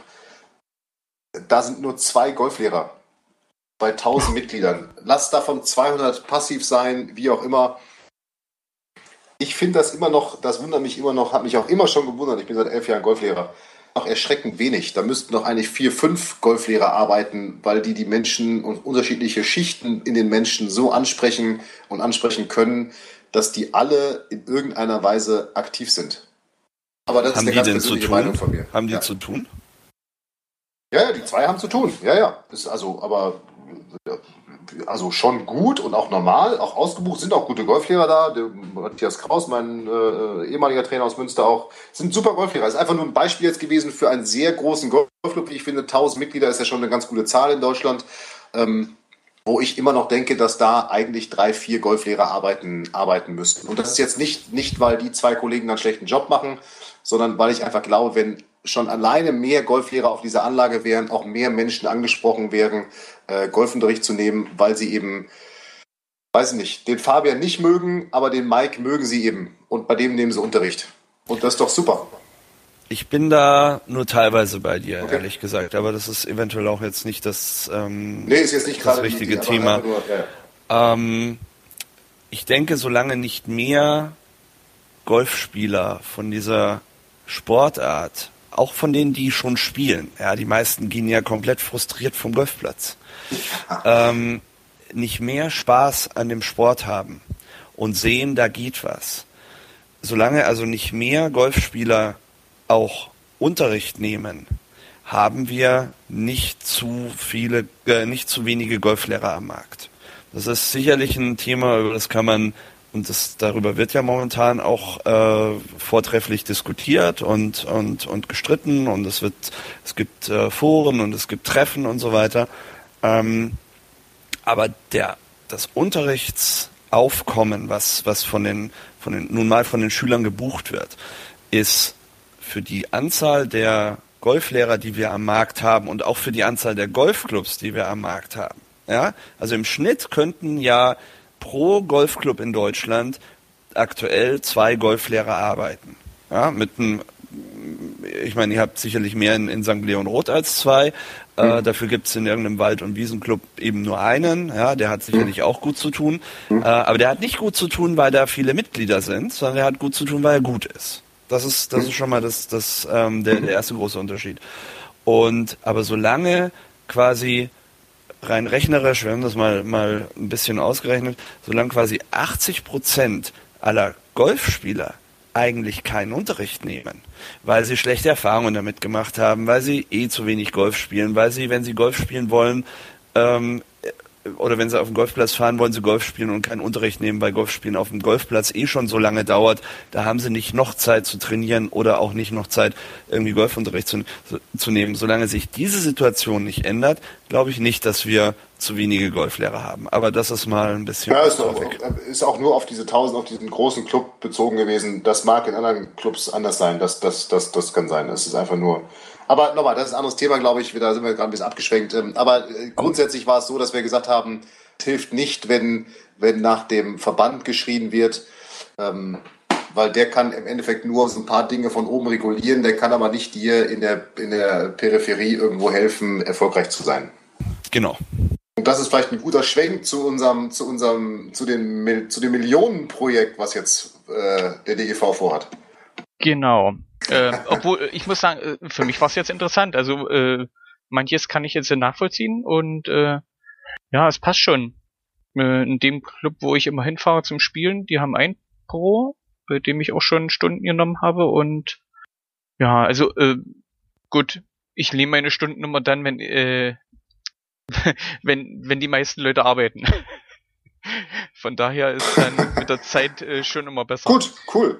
Hat er dann dann einen Sondertarif für dich? Äh, ich habe nicht danach gefragt. Also ich habe gefragt, was es kostet und ich habe gesagt, ich brauche Stunden oder ich möchte Stunden nehmen und äh, dann war das für mich Essen. Also ich hätte die Stunden sicherlich genommen, wenn sie 10 Euro teurer gewesen wären oder äh, wenn sie 10 Euro billiger gewesen wären. Also ähm, ich okay. habe es in dem Sinne nicht an, am Preis festgemacht, sondern ich habe gesagt, ich muss hier nochmal gucken lassen, Handstellung und ähm, solche ja. Sachen. Nee, es ging dabei letztendlich jetzt so gleich bei mir der, der Marketinggedanke auf zu sagen, ja, Moment mal, wenn, wenn du Stunden nimmst, wenn alle anderen arbeiten, dann heißt das, dass bin anders. ja wahrscheinlich in, in dieser Zeit äh, wahrscheinlich eh ein leeres Stundenbuch hat. Ja? Deswegen ist die Frage, hat er dir das angeboten, weil er sagt, okay, ich sehe in meinem Stundenbuch, um die Uhrzeit habe ich eigentlich relativ wenig, weil da sind alle irgendwie beim Arbeiten. Da muss ich was machen, ja, lokal. Da muss ich was hm. anbieten. Kriegst zwei Stunden zum Preis von einem. Whatever. Ja, ähm, da geht bei mir halt sofort irgendwie die, die Sales- und Marketing-Schiene äh, auf und dann sage ich, okay, eigentlich müsste man das letztendlich so machen. Ist ja nicht dumm. Ja, ja. Ja, aber kommen wir zur Image-Kampagne. Ähm, der DGV ausgerufen hat. Und äh, die hast du ja, Mike, äh, vortrefflich auseinandergenommen. Also du hast dich ja. Das war das Beste, was ich dazu wirklich gelesen habe und vor allen Dingen auch das ausführlichste.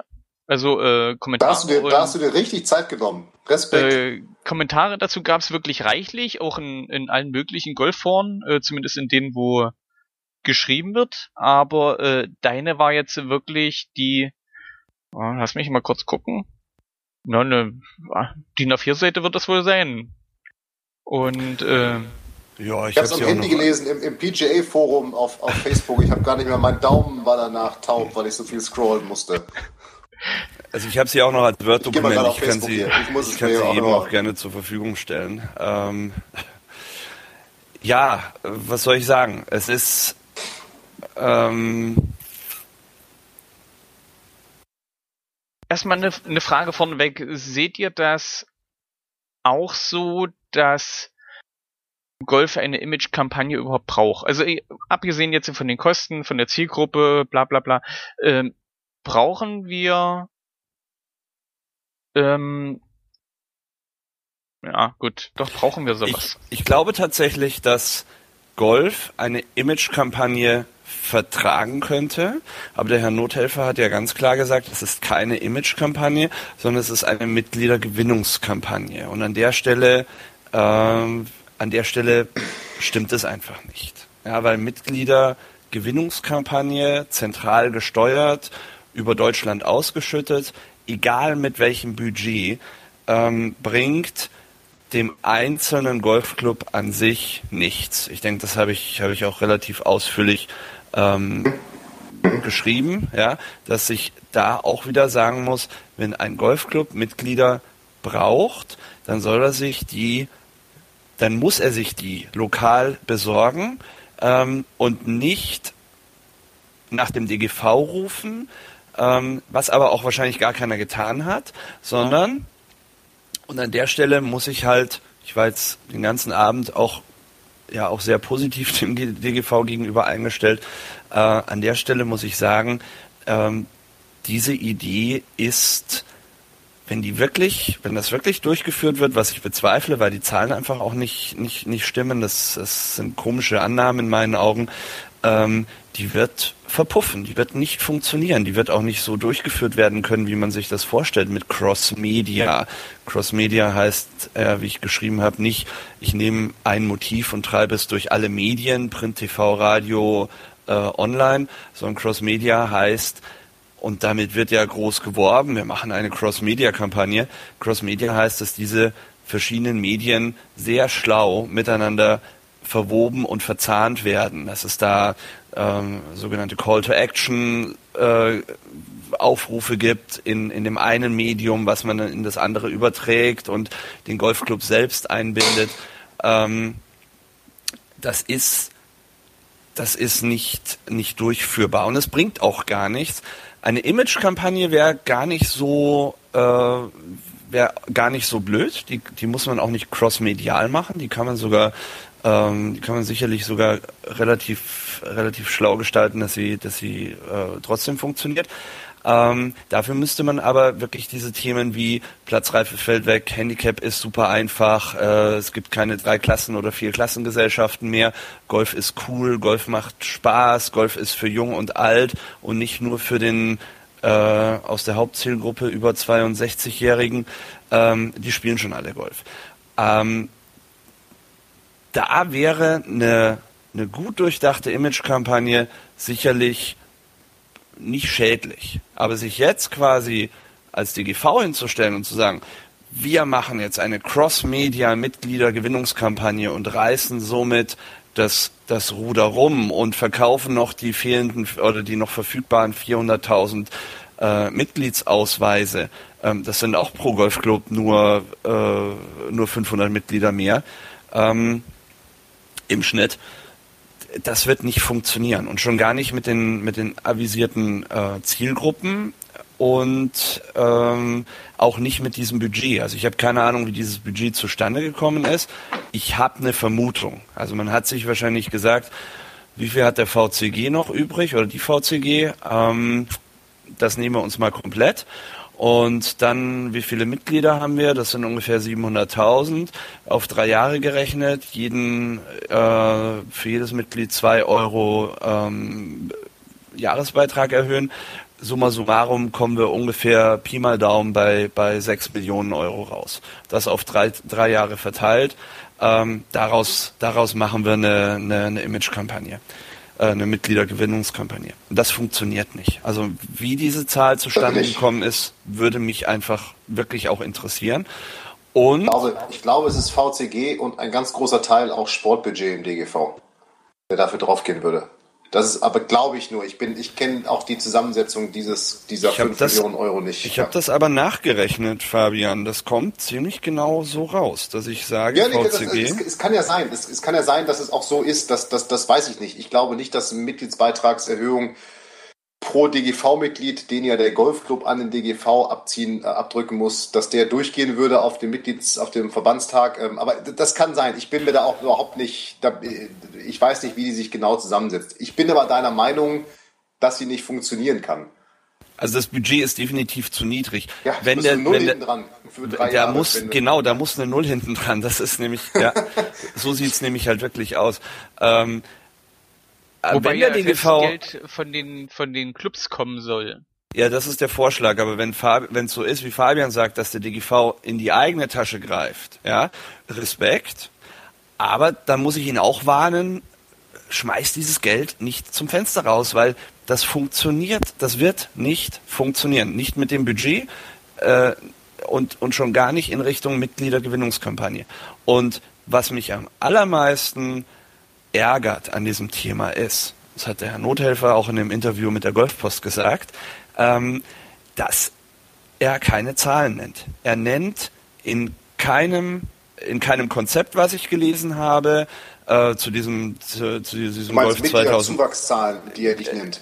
Genau, er nennt, ja, ja. Es, es wird in keinem, also dieses Golf 2018 Konzept auch, ja, oder mhm. jetzt eben DGV-Mitgliedergewinnungskampagne, es wird nirgends auch nur eine Zahl genannt, wie viele Mitglieder es denn dann, sagen wir nach drei bis fünf Jahren, ja, sowas halt ja auch noch mal ein bisschen nach, äh, denn dann letztendlich mehr sein sollten als konkrete Zahl, ja, sprechen wir von 10, 50, 100 oder den genannten 400.000 neuen Spielern auf mhm. die nächsten fünf Jahre.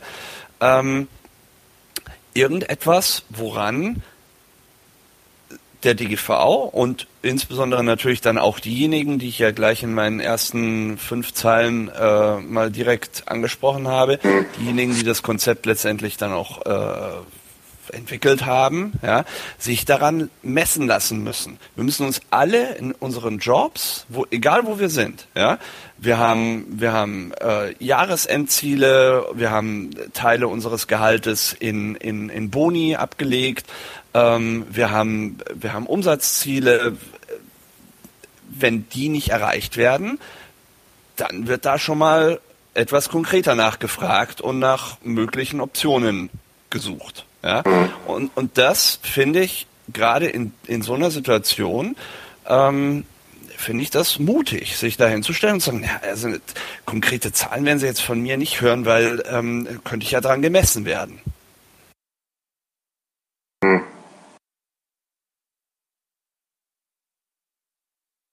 Ähm, fand ja die die Einschränkung dieser dieser Mitgliedergewinnungskampagne auf nur nur eine bestimmte Zielgruppe äh, ja das nächste, was so ein bisschen äh, ja daneben ist aus meiner Sicht. Also ich meine, wenn ich Mitglieder gewinnen möchte, dann versuche ich die doch dazu gewinnen, die auch noch Jahre länger spielen können. Also ich meine, ich suche mir eine Zielgruppe aus, äh, was war es, 62 Jahre?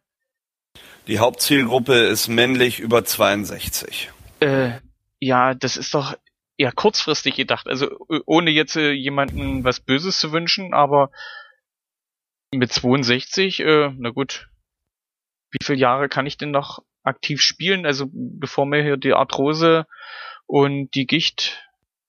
Es ist tatsächlich die größte, äh, die größte Bevölkerungsschicht in Deutschland.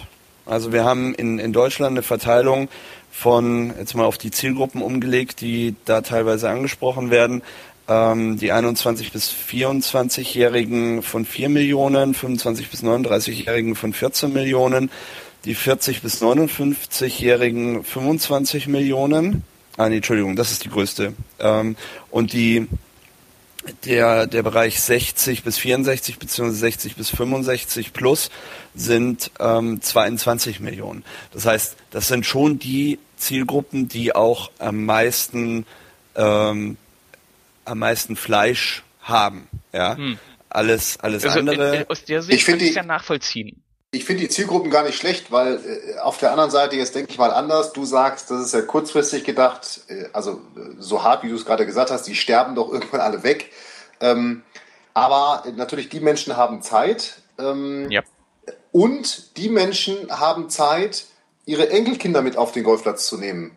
Also das heißt, es wird zwar vielleicht eine Generation irgendwo ausgelassen, aber es werden ja zumindest, und das ist das, was ich bei uns jetzt hier sehe und auch in vielen anderen Golfplätzen, da kommen ja nicht mehr die, oder in sehr, sehr wenigen Fällen die Eltern mit den Kindern auf den Golfplatz, sondern da kommen die, die Großeltern mit den Kindern auf den Golfplatz, weil die vielleicht schon Golf spielen und jetzt äh, deren Kinder noch kein Golf spielen, aber deren Enkelkinder, die, äh, die haben ja die Zeit und die müssen ja irgendwie ich, dann, dann werden die mit auf den Golfplatz genommen. Das wäre zum Beispiel eine Möglichkeit, die ich in dieser Kampagne äh, sehen würde. Ich sehe das viel größere Problem darin, dass ähm, ich sag mal ganz explizit auf dieses Haushaltsnettoeinkommen gezielt wird. Und da hast du ja auch ganz zu Recht gesagt, ähm, Mike, ähm, also einmal, wer, wer hat denn das überhaupt? Gibt es da überhaupt so viele? Ähm, du nennst es ja hier ganz schön, auch die Jüngeren, die, die man da anspricht, äh, die arbeiten für das Geld und die haben fast gar keine Zeit, das auszugeben.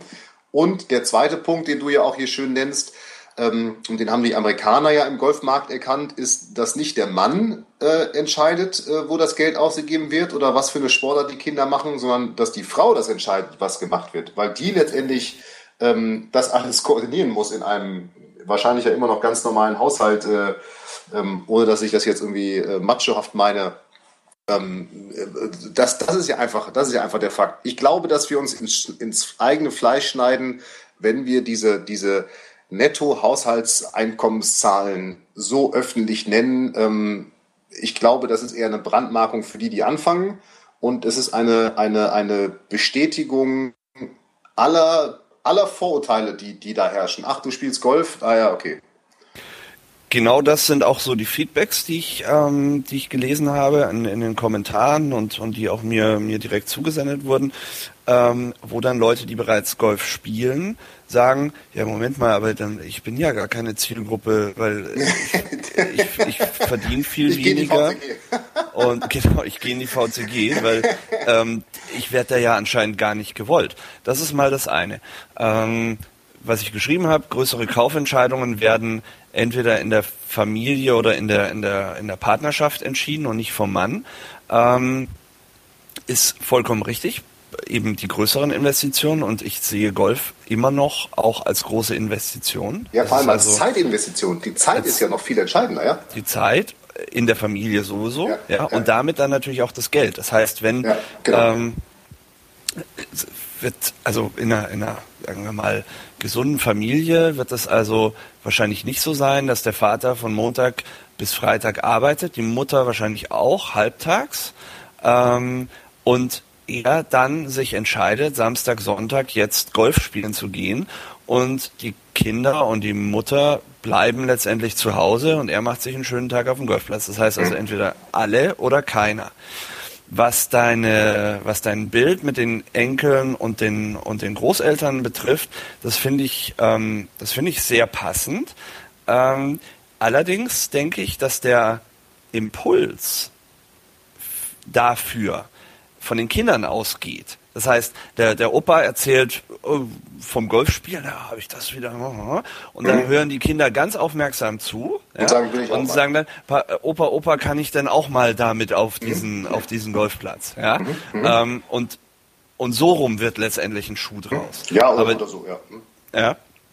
Aber dann sind Wo, Menschen da, die die Zeit haben, wieder ihre Enkelkinder und andere drumherum äh, in diesen Sport einzuführen. Und das ist das, was wir hier sehen. Ich glaube, das ist dann auch eine Eintrittskarte wiederum, die, die Eltern der Enkelkinder zum Golfsport zu bringen. Weil irgendwann kommen die ja auch in den Kontakt damit. Und wenn sie nur hören am, Abend, äh, am Abendbrottisch, ich habe heute mein erstes Birdie gespielt und die haben überhaupt keine Ahnung, was das ist. Und irgendwie kommen die ja auch mit diesem Golfsport auf eine sehr positive Art und Weise dann in Berührung. Also insofern, die Zielgruppen Finde ich jetzt gar nicht so schlecht. Ähm, das ist nun mal so in Deutschland und auch im Golfsport, äh, weil es eben auch ein zeitintensiver Sport ist, dass wahrscheinlich die Leute einfach auch die meiste Zeit haben.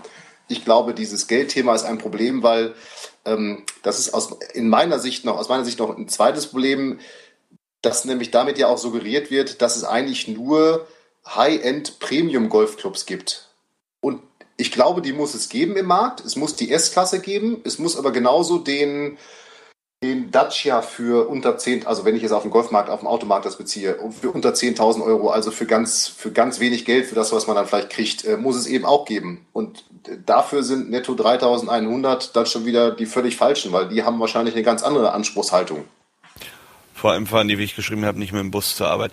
Aber ganz ehrlich, ja. also ein 25-Jähriger mit 2.500 Euro netto, ja, das muss, das, äh, ja. das, an der Stelle muss ich halt sagen, den gibt es nicht. Also und wenn es ihn gibt, dann dann arbeitet er dafür. Weil Wollte ich gerade sagen, genau, eine sieben genau. Tage Woche ähm, und 20 ja, Stunden. Oder auf der anderen Seite muss man das doch jetzt auch mal so, also von der, von der anderen Seite betrachten, zu sagen, ähm, es wird immer gesagt, Golf muss Breiten- und Freizeitsport werden. Ich habe das mal äh, gegoogelt, äh, konkreterweise bei Wikipedia nachgeschaut und unterm Strich ist Golf bereits jetzt Freizeit- und Breitensport. Ich bin da auch immer ein bisschen von der falschen Definition ausgegangen. Ich habe mir immer gedacht, Breitensport und Freizeitsport ist das, was man letztendlich, was unheimlich viele Leute in ihrer Freizeit machen. Dem ja. ist aber nicht so. Ja, Breiten- was, Freizeitsport. Was ist die genaue Definition? Ähm, müsste ich jetzt nochmal raussuchen. Achso, ich du hättest sie, okay, also okay. okay. Äh, nee, äh, ich habe, Fabian, ich bin noch vorbereitet. Ja, ja, das ist schon klar. Breiten- und Freizeitsport bezieht sich letztendlich auf eine nicht leistungsmäßig betriebene Sportart. Also alle, die okay. jetzt dann sind wir eine absolute Breitensportart. Damit sind wir definitiv eine Breitensportart, weil diejenigen, die, weil diejenigen, die leistungsmäßig Golf spielen in Deutschland, die sind verschwindend gering. Ja. ja. Ähm, so, das ist mal das eine. Das andere ist, habe ich auch ganz oft gelesen, ähm, dieser, dieser unbedingte Wille, Golf äh, sich leistbar zu machen, beziehungsweise Golf als günstige Sportart zu positionieren. Die Frage ist, ich habe darauf auch keine Antwort aktuell, endlich mal nicht. Die Frage ist, ist das sinnvoll? Ja? Oder ist Golf einfach zeitaufwendig und teuer. Wie, wie Fabian sagt, es, es gibt sicherlich den High-End S-Klasse ähm, Super Golf Club. Ich glaube, er arbeitet ja auch in einem. Nee, ähm, nee, nee. ja, ja. Die sind alle auf Mallorca, die Clubs. Achso, ja, nee, darüber reden wir gar nicht. Darüber können wir noch einen gesamten Abend verbringen. äh, und es gibt natürlich den, ähm, den ländlich gelegenen und, äh, genau. und aber, aber der, auch der kostet ähm, Unterhalt. Mit, ja. Mitgliedsbeiträge im Bereich von 1300 Euro. Also ich habe hab wenig Jahresmitgliedschaften gefunden, ähm, die das deutlich unterschreiten. Ja, also Jahresmitgliedschaften so im Bereich von 500 oder 800 Euro gibt es so gut wie keine. Das heißt, bei den meisten steht vorne eine 1 pro Person. Ähm, plus Golfunterricht, plus Equipment, ja, da kann man natürlich auch, wir, wir machen das als Pros ja alle mit, ähm, kann man natürlich auch erstmal das, das Einsteigerset bei eBay, ja, was aber nach, äh, nach der, nach der 50. Runde verbogen ist, ja, äh, kann man sich natürlich da auch erstmal besorgen, wie sinnvoll das dann für den, für die Technik, die man erlernt, ähm, oder für den, für die Bewegung an sich, wie sinnvoll das ist, das sei mal dahingestellt. Aber die Frage ist, muss Golf wirklich zu den Sportarten gehören, die sich jeder leisten kann. Denn unterm Strich spielen momentan in Deutschland circa ein Prozent aller Deutschen Golf. Und zwar bezogen auf die Altersgruppen, die wir vorhin, die ich vorhin genannt habe, ja, 21 bis über 65. Das sind ungefähr 65 Millionen. Alles, was ich, was drunter ist, habe ich weggelassen. Und damit sind wir bei ungefähr einem Prozent aller Deutschen, die Golf spielen. Ja? Es ist eine zeitraubende Sportart, die kann Spaß machen, sie kostet Geld. Muss ich daran was ändern? Oder muss ich einfach nur schauen, dass ich mit meinem Golfclub, den ich habe, den ich betreibe, ähm, am Ende des Jahres eine schwarze Null oder sogar ein bisschen Plus sollte raus. Positive oder? Zahlen stehen habe. Ja? Ähm, sind ja nicht im Sozialismus. Aber letztendlich kann man sich diese Frage schon stellen. Muss es denn wirklich super billig sein und muss jeder Golf spielen können, der auch nur Lust drauf hat? Naja, ich kann es ja über verschiedene Angebote. Also ich glaube nicht, dass jeder, der Golf spielen will, in, einem, in, einer, in einer Mitgliedschaft Golf spielen muss. Nee. Weil, wie du sagst, selbst eine kleine Neun-Loch-Anlage, in, in Münster gibt es so eine, gut, ich wohne jetzt in Heidelberg, aber in Münster gibt so es so eine, so eine öffentliche Driving Range mit sechs Löchern äh, die da von einem Kollegen ähm, wirklich mit ganz viel Mühe und Liebe wird das da alles gemacht in, in, in, in Kleinstarbeit. Auch das kostet natürlich Geld im Unterhalt, selbst so eine, so eine öffentliche kleine Anlage. Und ähm, ich glaube, dass es, dass es verschiedene andere Formen geben kann, dass jeder in Anführungsstrichen Golf spielen kann, nämlich über, ähm, über irgendwelche öffentlichen Ranges, wo es günstig ist, über ähm, ich meine, St. Andrews ist ein, ist ein lokaler Platz, der der Stadt gehört, also über irgendwelche städtischen Angebote. Es gibt überall Fußballplätze städtisch angeboten. Warum soll es nicht äh, eine kleine Driving Range öffentlich angeboten geben? Also ich glaube, es gibt verschiedene Möglichkeiten, das zu machen, ohne dass, und ich glaube, da muss man dann differenzieren, ohne dass es immer sofort eine Mitgliedschaft sein muss. Weil ich glaube, das ist, da bin ich bei dir, Mike, äh, das ist nicht möglich, weil einfach der, der Aufwand für das, was grundsätzlich über zwölf Monate betrieben werden muss, um einen Golfplatz in Schuss zu halten, ähm, der ist einfach so hoch, dass wahrscheinlich, egal was ich mache, zumindest diese Eins vor der Jahresmitgliedschaft immer stehen wird. Egal wie günstig es ist, in irgendeiner Art und Weise heutzutage in Deutschland Versuche zu machen. Ich glaube, dass es viele andere Möglichkeiten gibt, so wie es die, so wie es die Fitnessketten oder die Fitnessstudios vormachen. Also High-End Premium und es gibt eben aber auch das 19,99 Euro Monatsangebot. Da hüpft dann eben kein Trainer rum und dann gibt es eben keine Dusche, sondern da kannst du nur deine Gewichte stemmen und danach gehst du wieder nach Hause. Ist genauso gut. Exakt so muss das zumindest in den Golfclubs aussehen, die Probleme haben. Die, die keine Probleme haben, die sagen, ja, die, äh, wir ja. sind, wir sind total happy mit dem, was wir haben, Anzahl Mitglieder, äh, Kosten sind gedeckt, wir machen auch Gewinn, wir können nächstes Jahr ein neues Clubhaus bauen. Es gibt diese Golfclubs, auf jeden Fall. Aber es gibt halt auch die, die letztendlich äh, nach fünf Jahren Misswirtschaft jetzt zumachen. Ja, und, Da, und denen folgen in den nächsten Jahren weitere, ja, ähm, die sich einfach da nicht mal auf ihren Hosenboden setzen und schauen, dass da dass sich da was bewegt. Ich meine, jetzt kann man natürlich fragen, ja, was interessiert den Karl das oder Fabian Bünker, ja? Uns interessiert das schon, ja, weil wenn wenn wenn Golfspieler aufhören Golf zu spielen, weil sie keine Lust mehr haben, weil ihnen das Ganze zu lange gedauert, weil es keine Alternativen gibt, weil sie ähm, weil sie durch Handicap-Systeme und Mitgliedschaftsabstufungen ähm, einfach auch den Spaß an dem Thema verlieren. Ja, und nur Handicap und was hast du gespielt und ja, jetzt habe ich aber letzte Woche habe ich nicht gespielt, ähm, weil ich hatte Angst, mich, mich hochzuspielen. Ähm, die gehen uns auch verloren als, als Professionals. Ja, ja die, die sind kommen, schon lange bevor sie aufhören, Golf zu spielen, verloren gegangen. Sind ja. die schon, genau, ja. ja. Und dann sind wir wieder bei den 80 Prozent der Golfspieler, die eigentlich gar keinen Unterricht nehmen. Von daher ist das für uns schon auch, auch von Interesse. Auf jeden, je mehr Menschen Golf spielen, wenn sie nur Golf spielen, desto mehr Menschen werden bei uns Unterricht nehmen, Bälle kaufen, äh, im Clubhaus was essen. Natürlich, es wird allen besser gehen. Was nicht heißt, dass ich wieder, was ja dummerweise auch viele Kollegen machen, die dann die Verantwortung auf, auf den Golfclub ab, abwälzen erstmal, bevor sie es zur PGA tragen. Ähm, und die sich da hinsetzen und sagen, naja, der Golfclub, der liefert mir die, die, die Mitglieder schon frei Haus, ja, und ich brauche eigentlich auch gar nichts zu machen.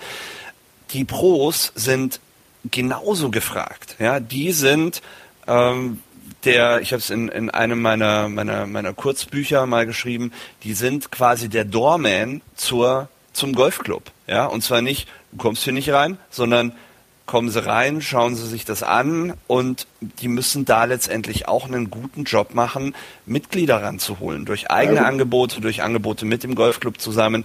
Mein Gott, wie viele Golfclubs kenne ich, in denen quasi Krieg zwischen den, den Pros ja, auf der Driving Range Wahnsinn. und dem, ja, und dem, ja, dem Vorstand oder dem Management oder sonst irgendwas herrscht. Ja, äh, okay, führt eure, eure Gefechte und Kriege aus, aber in der Zeit gewinnt ihr nicht einen Mitglied dazu, sondern ihr verliert eher fünf, weil die sagen, ja, auf, darauf, also auf die Driving Range gehe ich nicht, weil auf den, da habe ich keinen Bock drauf. Ja, also die Pros sind da genauso gefragt. Du hast ihnen ja auch in deiner Idee der Platzfreigabe eine ganz zentrale Rolle zugeschrieben. Wo viele Clubmanager zu Recht sagen werden, die kann ich denen nicht geben, weil ähm, klappt nicht. Warum nicht? Auf nee, also die, die aus der Erfahrung, was du hast es ja gesagt, weil es da Krieg gibt und weil es, weil es vielleicht Golflehrer gibt, die, äh, die sich da hinsetzen und sagen, naja, die sollen mir erstmal liefern, bevor ich was tue. Ähm, die Erfahrung haben ja ähm, haben, haben viele Clubmanager ja auch gemacht, mit denen, mit denen ich jetzt gesprochen habe. Sie sagen, ist egal, was wir gemacht haben, es hat einfach nicht funktioniert. Also ähm, es gibt ja beide Seiten in, in, diesem, in diesem Spiel. Aber an der Stelle gibt es genügend Golflehrer auf dem Markt, Fabian. Ja, auf jeden Den, Fall. Dann, ja, auf jeden also der, ja, ja, klar. Wenn, klar. wenn ich Clubmanager in so einem Club wäre, ja, das ich würde, würde ich mir, ja. ich würde mir das nicht eine Saison anschauen, ich würde mir das drei Monate anschauen und dann wäre die Sache erledigt. Ich habe in dem Zusammenhang aber sogar teilweise schon mal drüber nachgedacht, ob man auch beim Golflehrer nicht wieder zurückgeht zu einem, sag ich mal, fertigen Grundsalär, ja, oder einem, einem, einem fest angestellten Golflehrer im Golfclub, ja, und sagt, okay, du bekommst im Monat das und das und alles andere geht direkt an den Golfclub, ja, und dann kann man ja mal schauen, was dabei, dabei rumkommt. Es gibt da so viele Modelle und, und so viele Möglichkeiten. Ähm, und wenn, wir, haben, wir haben dieses Modell hier bei uns in der Akademie. Wir haben also, ich bin auch angestellt im, im Golfclub, äh, auch schon als Azubi natürlich. Ähm, und wir haben angestellte Akademie-Pros, die eben genau dieses Grundsalär haben und dann eben variabel an, an, an ihrem Erfolg, also an dem, wie viel Unterricht sie geben, beteiligt werden und die eben Teile des Jugendtrainings bei uns machen, vor allem so im, im Grundlagen, also in diesem ganzen Ausbildungsbereich und eben dieses ganze Thema Akademie, Mitgliederbetreuung übernehmen. Warum? Weil wir oder weil ich auch sage, dann habe ich auch Zugriff auf die und bin nicht davon abhängig, dass mir ein, ein Selbstständiger sagt, naja, was da euer Programm ist, ist mir eigentlich egal, ich mache so, wie ich es will. Genau. Ja. Und, und daran kranken auch eben ganz viele lokale Mitgliedergewinnungsideen, ja, ähm, wo ich auch Beispiele von Kollegen habe, die sagen, ich habe dem gesamten, ich habe dem Golfclub ein gesamtes Marketingkonzept geschrieben, ja, eingereicht mit super Ideen. Ich habe, ich habe die Dinger hier liegen, ähm, mit super Ideen, wo ich sage, ja, würde ich sofort machen als Vorstand, aber äh, das wird dann abgeblockt und dann muss man sich nicht wundern, dass es dazu zu Zoff und zu Ärger kommt. Ja. Das System ja. muss zusammenarbeiten. Der eine ist, beide sind voneinander abhängig, ja. Ähm, und dann funktioniert es auch mit den, mit den Mitgliedern. Das würde ich jetzt mal ja. so als Schlusswort stehen lassen. Was nicht heißt, wir können nachher auch noch weiter quatschen. Aber an der Stelle würde ich doch erstmal den Podcast beenden und möchte mich ganz herzlich bei euch beiden bedanken. Also es war super interessant. Ähm, ja, ich kann es nur so sagen. Super interessant und hat zumindest für mich etliche neue Ideen geschaffen. Also, äh, ja. Dankeschön, Mike. Dankeschön, Ja, Fabian. wir, wir danken. Vielen Dank, wir, dass wir, wir ja, die Möglichkeit bekommen haben. Ich bin mal gespannt, wer sich jetzt die Stunde 40, wer sich die Stunde 40 am Stück anhört. ähm, du wirst dich wundern, also die, gut, der letzte war Hausmeister-Podcast, äh, der war nicht ganz so häufig, aber die anderen liegen so um die 2000 äh, Abonnements, das anhören. Cool. Äh, ja, cool. Wobei ich nicht weiß, ob da welche doppelt abrufen und äh, den zweimal downloaden auf ein unterschiedliches Gerät, aber du schickst uns den auch, also ich kann den natürlich auch super und, publishen. Und haben, das wäre cool, ja. Genau, nee, selbstverständlich. Und äh, Mike, ich würde gerne deinen Kommentar auf Golfpost mit anhängen an den Podcast. Ja, der ist Machst ja öffentlich. Gegen, gegen den ja, kann ich kann ja sein, dass Golfbus den irgendwann mal löscht oder sowas. nee, nee, das ist alles fein. Der ist auch auf meiner Facebook-Seite. Nee, ich habe ihn heute auch nochmal durchgelesen und ich stehe zu jedem Wort, was ich da geschrieben habe, auf jeden Fall. Ähm, ich habe da, nimmst du noch auf? Ja, die Aufnahme läuft noch. Okay. Aber das kannst du auch nachher ähm, schneiden. Ich habe da auch, nee, nee, ist fein.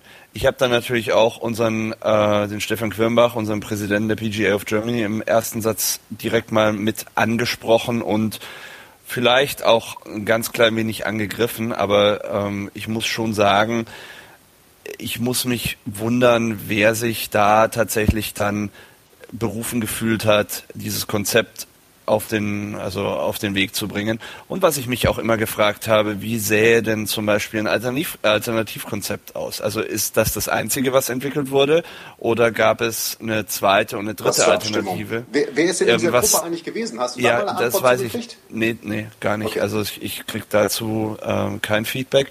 Ich weiß, dass Stefan dabei war, weil er es eben auch selber ja, gesagt, gesagt, hat genau, in, einem, in einem Kommentar. Ähm, und dann muss, dann, dann darf man ihn letztendlich auch, äh, auch, auch persönlich ansprechen. Ähm, aber es unterm Strich einfach ein Konzept auf den Markt zu bringen, zu sagen, wir stimmen jetzt ab, ob wir das machen oder nicht, ja, ähm, eine Alternative, ja.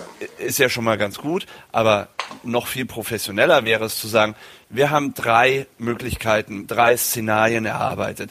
Die eine ist eine zentrale Mitgliedergewinnungskampagne, die andere ist eine etwas kleinere, aber auch gut platzierte Image-Kampagne, eventuell mit dem einen oder anderen Sportsender zusammen. Ja, gibt da ja auch den einen oder anderen in, in Deutschland. Äh, in dem Bereich wird ja so, so viel zu wenig gemacht. Und was aber weniger am DGV liegt, sondern mehr an den, an den äh, Sendern. Äh, und die dritte Option wäre, äh, werfen wir mal irgendwas in den Raum, eine, ähm, eine, eine lokale, ja, dieses Platzfreigabethema oder wirklich eine eine lokale, ein lokales Angebot. Zu sagen, wir, was sie ja machen wollen, diese freiwillige Schulung im Managementbereich. Aber ja, unterm Strich alles, was freiwillig ist. Ich habe noch keinen Clubmanager erlebt, der sich freiwillig, äh, der freiwillig irgendwo hingegangen ist und hat gesagt, oh, ich glaube, ich könnte noch was lernen. Gibt sicherlich welche, also, aber ich kenne keinen. Und das, das wäre letztendlich eine, eine Option gewesen, zu sagen, das geben wir jetzt zur Abstimmung. Äh, vielleicht bindet man auch die PGA-Mitglieder mit ein, die ja auch nicht ganz unwesentlich äh, am, am Leben des, des Golfmarktes teilnehmen. Ja, ich bin eh der Meinung, dass da zu wenig passiert, was, was zwischen DGV und PGA und Einbindung der, sind ja nur 1800 Mitglieder, die wir da haben, die wird man doch mal unter einen Hut kriegen. Ähm, aber okay, das, das geht zu weit. Du kannst den, den gerne hinten mit ranhängen. Stimmt alles, was da drin steht, kann ich so unterschreiben. Okay, dann drücke ich jetzt immer die Stopp-Taste.